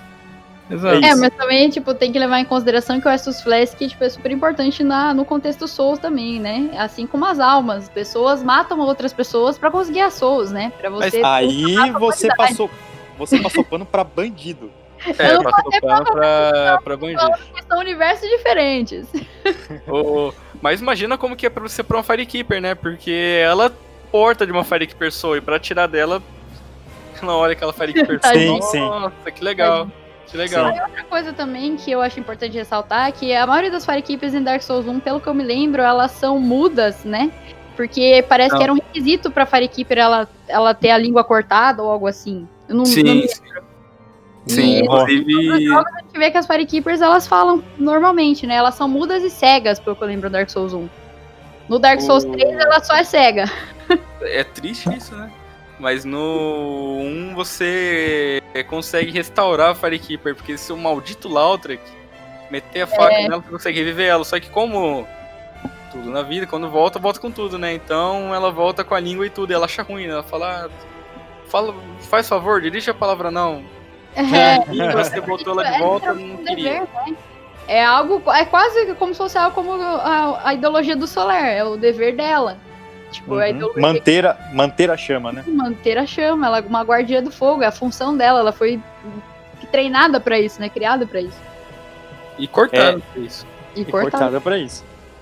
Então, seguinte, vamos fazer uma linha, uma linha aqui do, do jogo. A gente passa do tutorial, a gente tem um objetivo inicial que é acionar os dois sinos, Acionar os dois sinos, a gente tem que matar os quatro bosses, que ali falou um pouquinho de cada um, do Four Kings, do Gravelord Nito, da, do Bed of Chaos e do do, do, do, do, do Sif, né? Do Sif e o dragão, não o Sif cachorrinho lá. Ah, é, agora, depois que a gente faz isso tudo, primeiro que depois que a gente toca os dois sinos, a gente é, abre um, um NPC, por assim dizer, que é o cobrão lá, né? Ah, sim, as serpentes primordiais também são é super importantes Esse bicho é engraçado demais. A cara dele é muito engraçado. Bom, a ele, feito isso então, tocou os dois sinos, matou os quatro bosses, a gente consegue ter acesso ao final do jogo, né? A área final, que é até. É, de novo, é mais uma parte do jogo que eu considero sendo muito poética, visualmente falando, né? Que é, é, é como se. Tem uma, houve uma explosão ali, né, Li? É isso, né? Você consegue ver no, na parte do. indo pro Gwyn lá, naquele cenário do Gwyn, teve uma explosão, não é? Sim, sim. Que daí surgiu, surgiu os Black Knights, né? Porque ele levou os, ele levou os Silver Knights junto com ele, não é? É, quando a gente enfrenta o Gwyn na área que foi a. que eles encontraram a chama, pelo que eu me lembro, né? Eu acredito que tenha sido sim. E... Ele, tá, ele, tá ali, ele tá ali pra manter, né? O... Você citou a, as cobras, né? Que são as serpentes, as serpentes primordiais. Ô, oh, minha dicção tá linda hoje. E, assim, as serpentes primordiais foram super importantes também para influenciar os grandes lords a continuarem ou não o ciclo do fogo. Porque tem serpentes que acreditavam que a escuridão era, era inevitável, então deveria continuar escuro e ninguém deveria se sacrificar para trazer de volta a era do fogo, porque é um ciclo inevitável. E teve serpentes que realmente ajudaram, né, incentivaram esse sacrifício todo dos grandes lords. E é um e... conceito bíblico isso, né? A serpente influenciar no rumo da humanidade. Com certeza, ela, influ... ela influencia até o seu personagem, inclusive. Exato, exato. Cê, cê, e eu me sinto escolhe... Você escolhe entre ouvir. É, você escolhe entre ouvir uma e outra. É, os dois casos, Lucas, parece que estão, tipo. Tentando, tipo. Tipo Agostinho Carrara, né? Não, pô, vai lá, É. apaga a luz, pô, apaga a luz. Sabe? É, Tá exatamente. tudo bem. Ô, meu rei! Vamos entrando, vamos entrando. questão de New Londo, de toda a questão do abismo também, se dá bens primordiais, porque foram elas que começaram a incentivar os humanos a devorarem outros humanos, e enfim. Mas a arena que a gente enfrenta ele é a mesma onde foram a, a, a bonfire da primeira A chama. chama E primordial. Estabelecer o ciclo da chama, então a gente vê ele naquele estado lá que ele não tá no auge dele, ele já tá, então ele só tá tentando segurar as pontas ali também, né? Ele tá um, É. ele é um hollow. Ele tá meio. Ele tá meio. Mas o, os- o, o Gwyn bem ali. É, tá- o velho tá sugado. É, então, a gente derrota ali o, o Gwyn e nós temos duas escolhas, né, Lucas? A gente pode. O, o Dark Souls tem dois finais, né? Uhum. Dois finais. Ou você.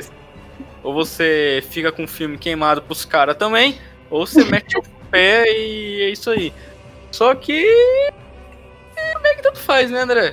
Meio É, ou faz. você. Ou você apaga a chama, né? Você, você aceita que a chama vai se apagar. Você apaga não, você aceita que a chama vai se apagar, né? É isso. É, É, você só vira as costas, você não faz nada.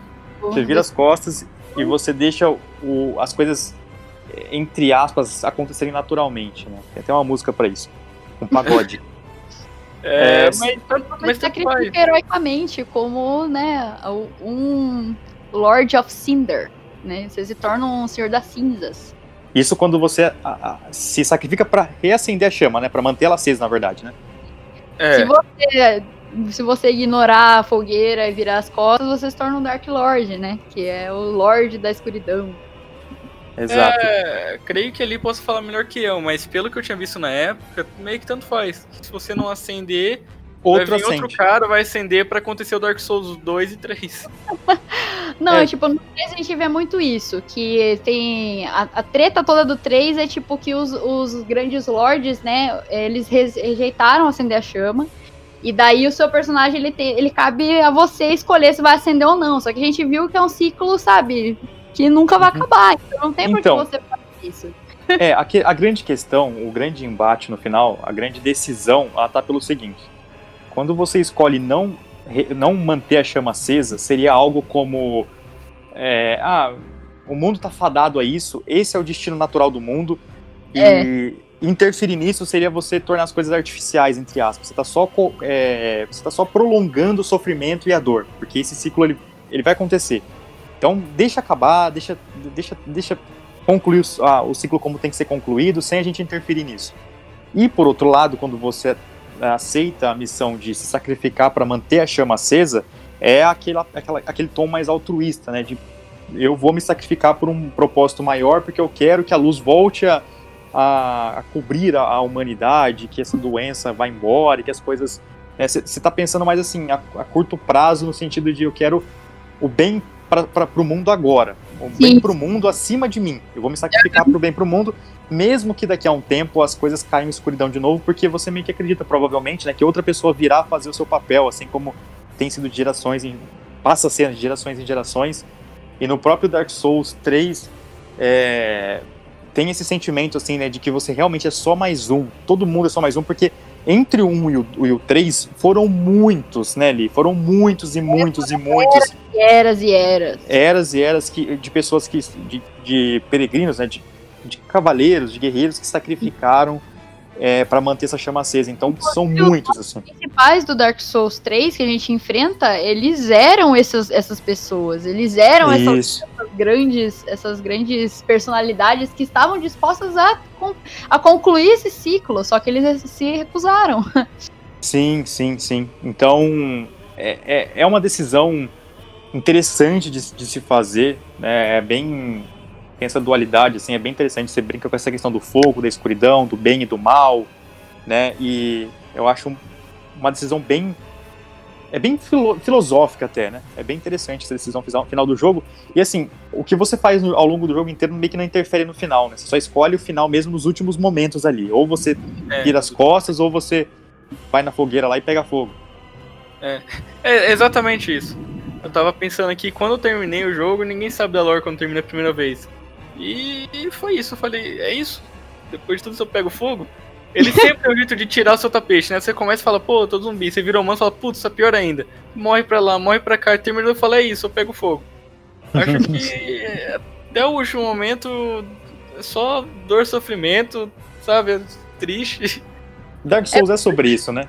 É porque Dark, tipo, querendo ou não, ele, ele, pela lore dele não ser algo muito linear, né, ser algo bem interpretativo, então vai muito da simbologia do que você representa ali naquele momento, sabe?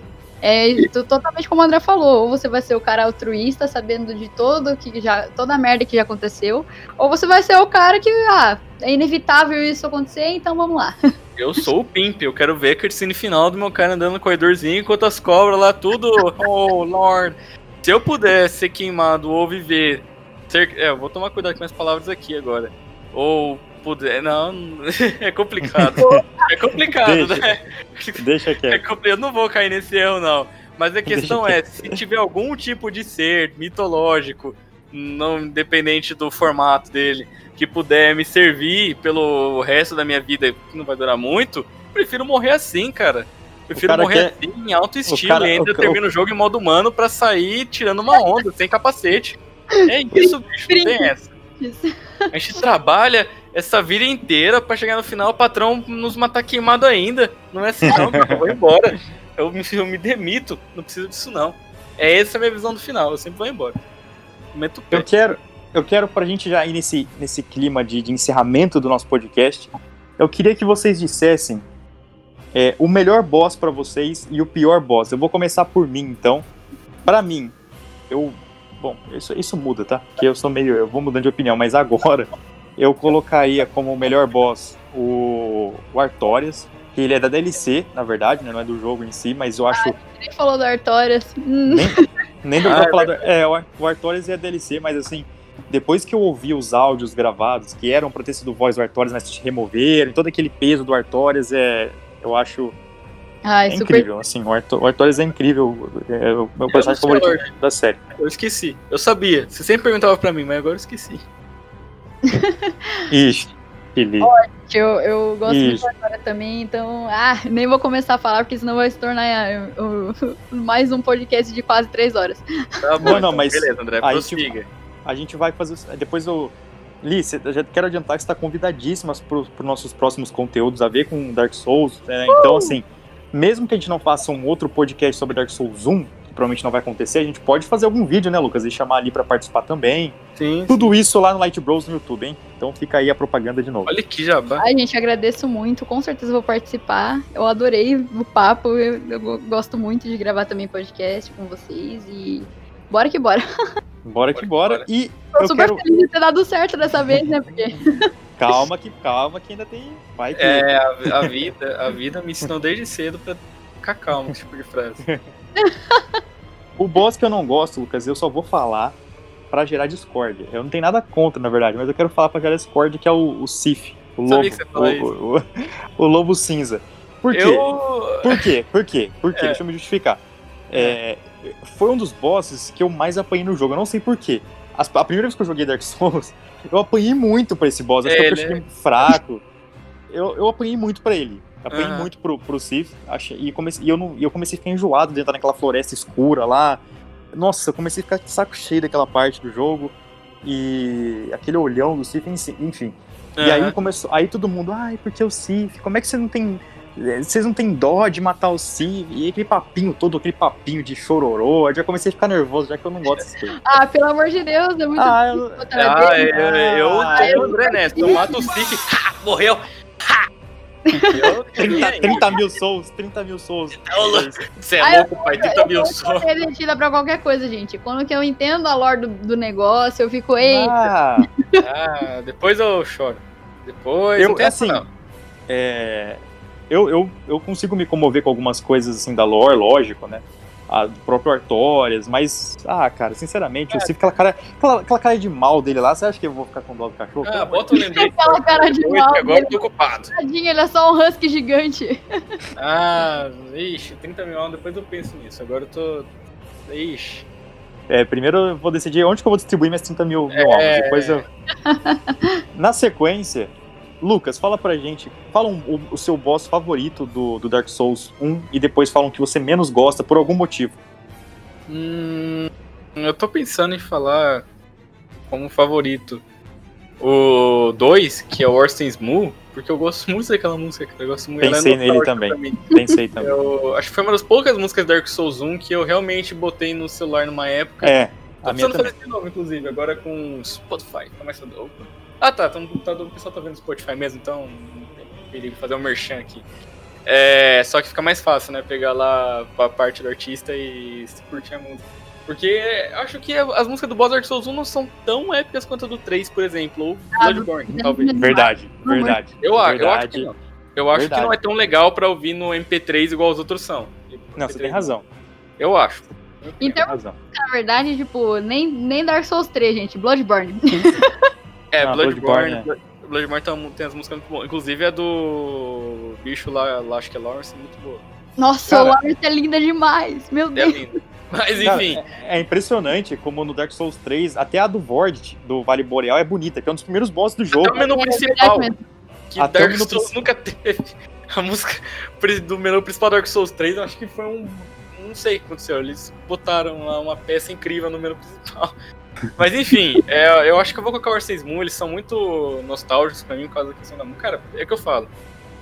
Se uma coisa tiver boa, for boa, tem que ser acompanhada de uma boa música, senão ela simplesmente cai no esquecimento. Então o Orson Moon, eles seguem bem essa filosofia. Eles colocam uma música legalzinha pra eu ouvir e eu fico feliz.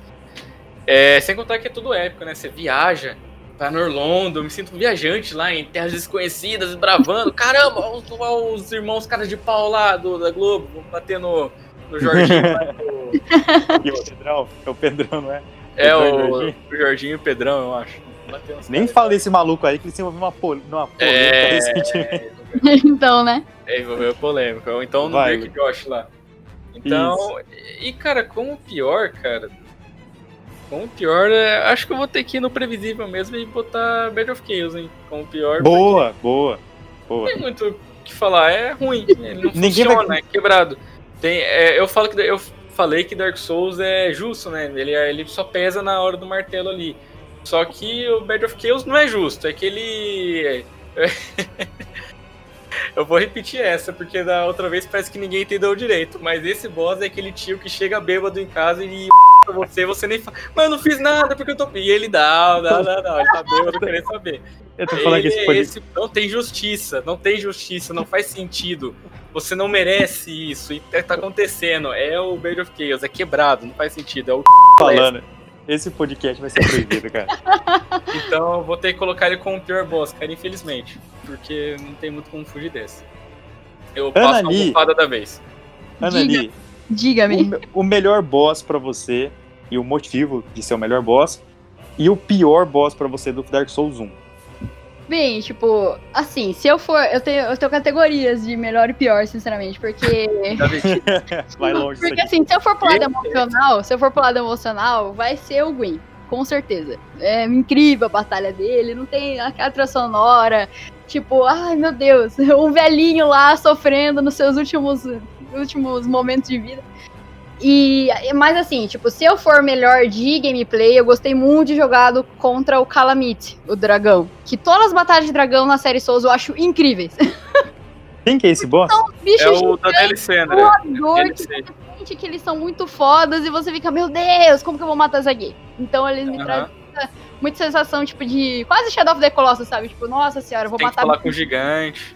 Ah, que ele, ele, ele- que ele manda flecha lá? É. Nossa, esse. É muito da hora. é muito. É, a cena do, do Gog que manda a flecha, nossa, é muito incrível aquela cena.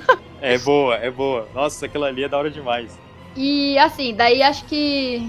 Então, o Gwyn, em termo emocional, gameplay Calamite, e eu acho que de pior foi Capra Demon em termos de gameplay, porque eu sofri É. muito. Nossa, boa. É. Nossa, vocês, foram, muito, vocês foram muito. muito bem. É horrível, cara. É horrível, horrível demais. E acho que em segundo, de termos que, tipo, eu caguei pro boss, foi o Galpin Dragon. Tipo, caguei muito. Eu Ninguém não- vai se. É, eu achei que eu vocês, uma- achei que vocês fossem. Achei que vocês fossem citar aquele da máscara lá, que dropa a máscara do pai, a máscara da, da, da mãe. mil. Não, esse porque ele não é irrita. Pinuel, né? Pinuel. É. Nossa, a Ele lore é dele é, pesa... a lore dele é pesada, hein? Não, por isso que eu não coloquei ele, porque eu acho a lore dele É. bem legal. Não, Só a que A lore dele é pesada. Trapper, tipo, foda-se. Eu, é um boss que, tipo, passa muito despercebido. Eu matei ele de primeira, então pra mim foi muito. Ó, eu. Como é que chama o dragão que você falou aí? Calamite? É o Calamite. Ah. Eu terminei a DLC, tá? Só que eu não lembro desse boss, cara. Eu, eu lembro da parte do gigante, mas eu não lembro de como que mata o boss. Então, mar... é engraçado, porque marcou tanto pra ali que ela colocou como o melhor boss de gameplay. Eu não lembro. É, é muito difícil, foi muito difícil pra mim.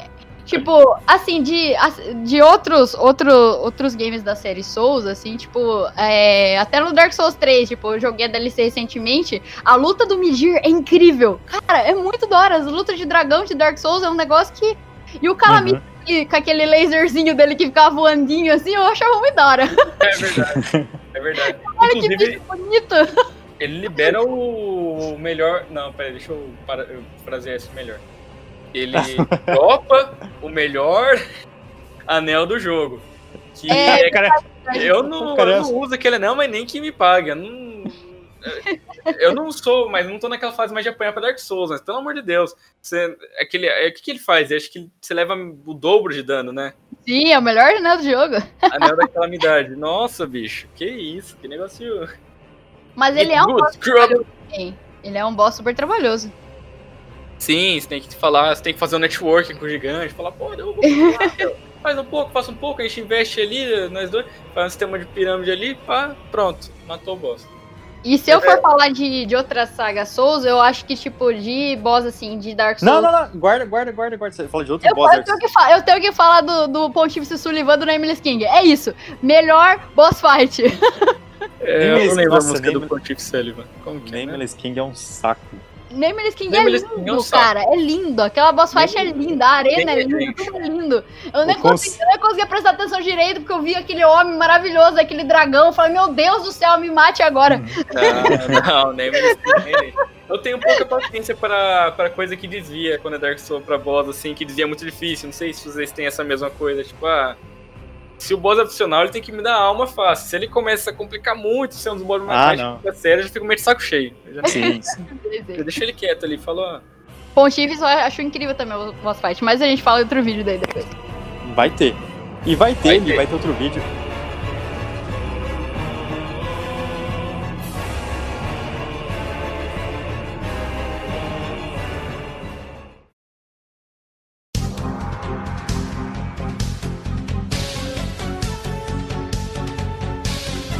Li, eu quero perguntar pra você agora o que, que você achou de gravar esse cast conosco. Tá assim, tá chegando no final. É, eu queria saber de você se você gostou da experiência, se foi bacana o nosso bate-papo aqui, como é que foi? Ah, eu gostei bastante, assim. Nossa, tô super feliz de da gente ter conseguido gravar hoje, encontrar o dia livre pra gente conseguir gravar. Porque a gente já tinha feito um papo bem legal também da última vez, só que daí acabou não dando certo. E eu quero muito participar de outros projetos, se vocês me convidarem. Espero que o público também goste de mim, apesar de eu falar bastante e às vezes acabar emendando muita coisa e perdendo o foco das coisas. Mas eu, eu gostei muito e gostaria muito de participar também no canal e, e outros casts também. Não, pode perfeito. aqui É, público a gente nem tem. ah, pode, ó, Li, eles vão gostar. Eu e o Lucas que ouvem isso aqui, então eles vão gostar.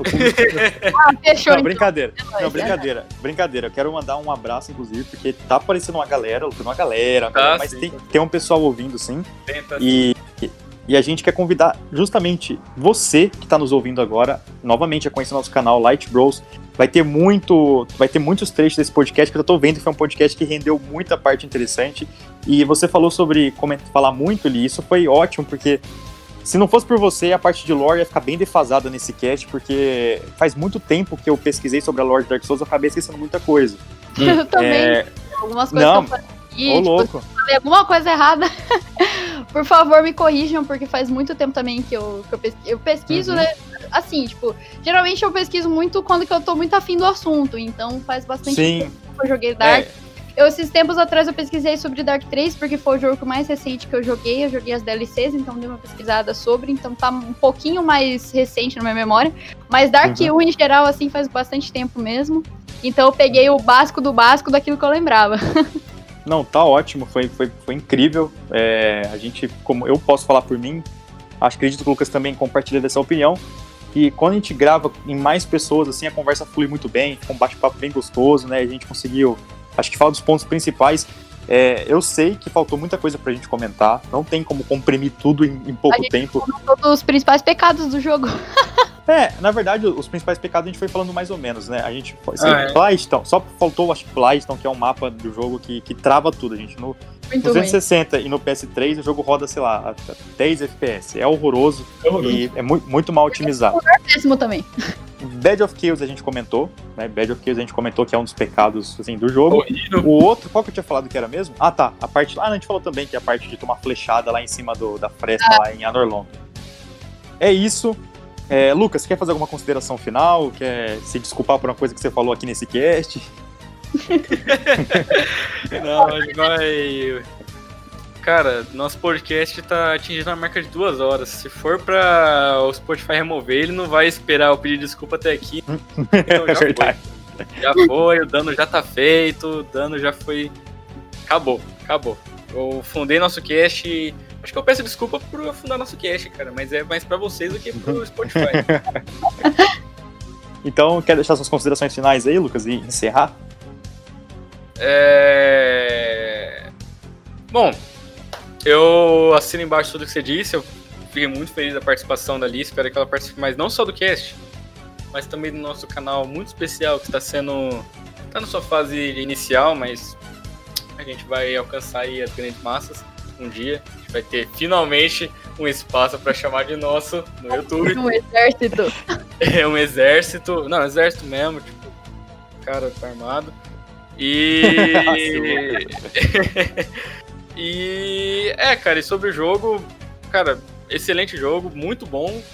É um pouco nostálgico em alguns pontos, porque ele já. Cara, 10 anos, hein? 2021, 10 anos. Já se sentiu velho agora? Faz 10 anos que o Platão é. saiu. E se você não jogou esse jogo ainda, que você, ouvinte, eu não sei, cara. Penhora alguma coisa da sua casa aí e começa a sumir com. Ah, pior que eu acho que nem tá muito caro. Aí. Tem a versão, tem a versão remasterizada para PlayStation 4 e Xbox One. Tem também no Xbox, tem que falar, Lucas, eu vou ter que falar. Ah, é. tem, na, tem na retrocompatibilidade, então se você puder comprar mais barato do 360, a versão remasterizada não tem nada demais, assim, o gráfico nem é, tem um upscalingzinho, melhora uma coisa ali ali, mas não é nada tão grandioso. Não, não. O bom da versão remasterizada é que já vem com a DLC, com a, DLC né? A única é, DLC. E Blaston vem normal. E Blaston roda. Semi-normal. É, Semi-normal. Blaston, Blaston funciona. É, é, é isso então. Li, muito obrigado pela participação. Já adianto que você está convidadíssima para os próximos casts aí que a gente fizer da série Souls, talvez de Devil May Cry. Você está convidadíssima. É, foi bem, foi muito bom esse bate-papo nosso. Você que está nos ouvindo, então, Light Bros no YouTube.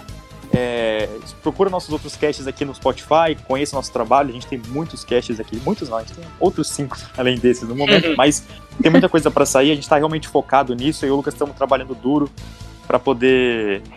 Trabalhando. Acho engraçado, cara. Ué. Pronto, é, de vez em quando é isso. Perdemos. O pessoal, ó. Perdemos. Acabou. Pessoal, muito obrigado. aí, pessoal, de, de verdade, por ter me chamado. E, e bora que bora em outros projetos também. Bora que bora nos acompanhe aí. Muito obrigado, você é muito especial pra gente. Você ter ouvido até aqui realmente me toca e me emociona, cara. Até a próxima. não toca não, solta ele. E não, se esqueçam, e não se esqueçam.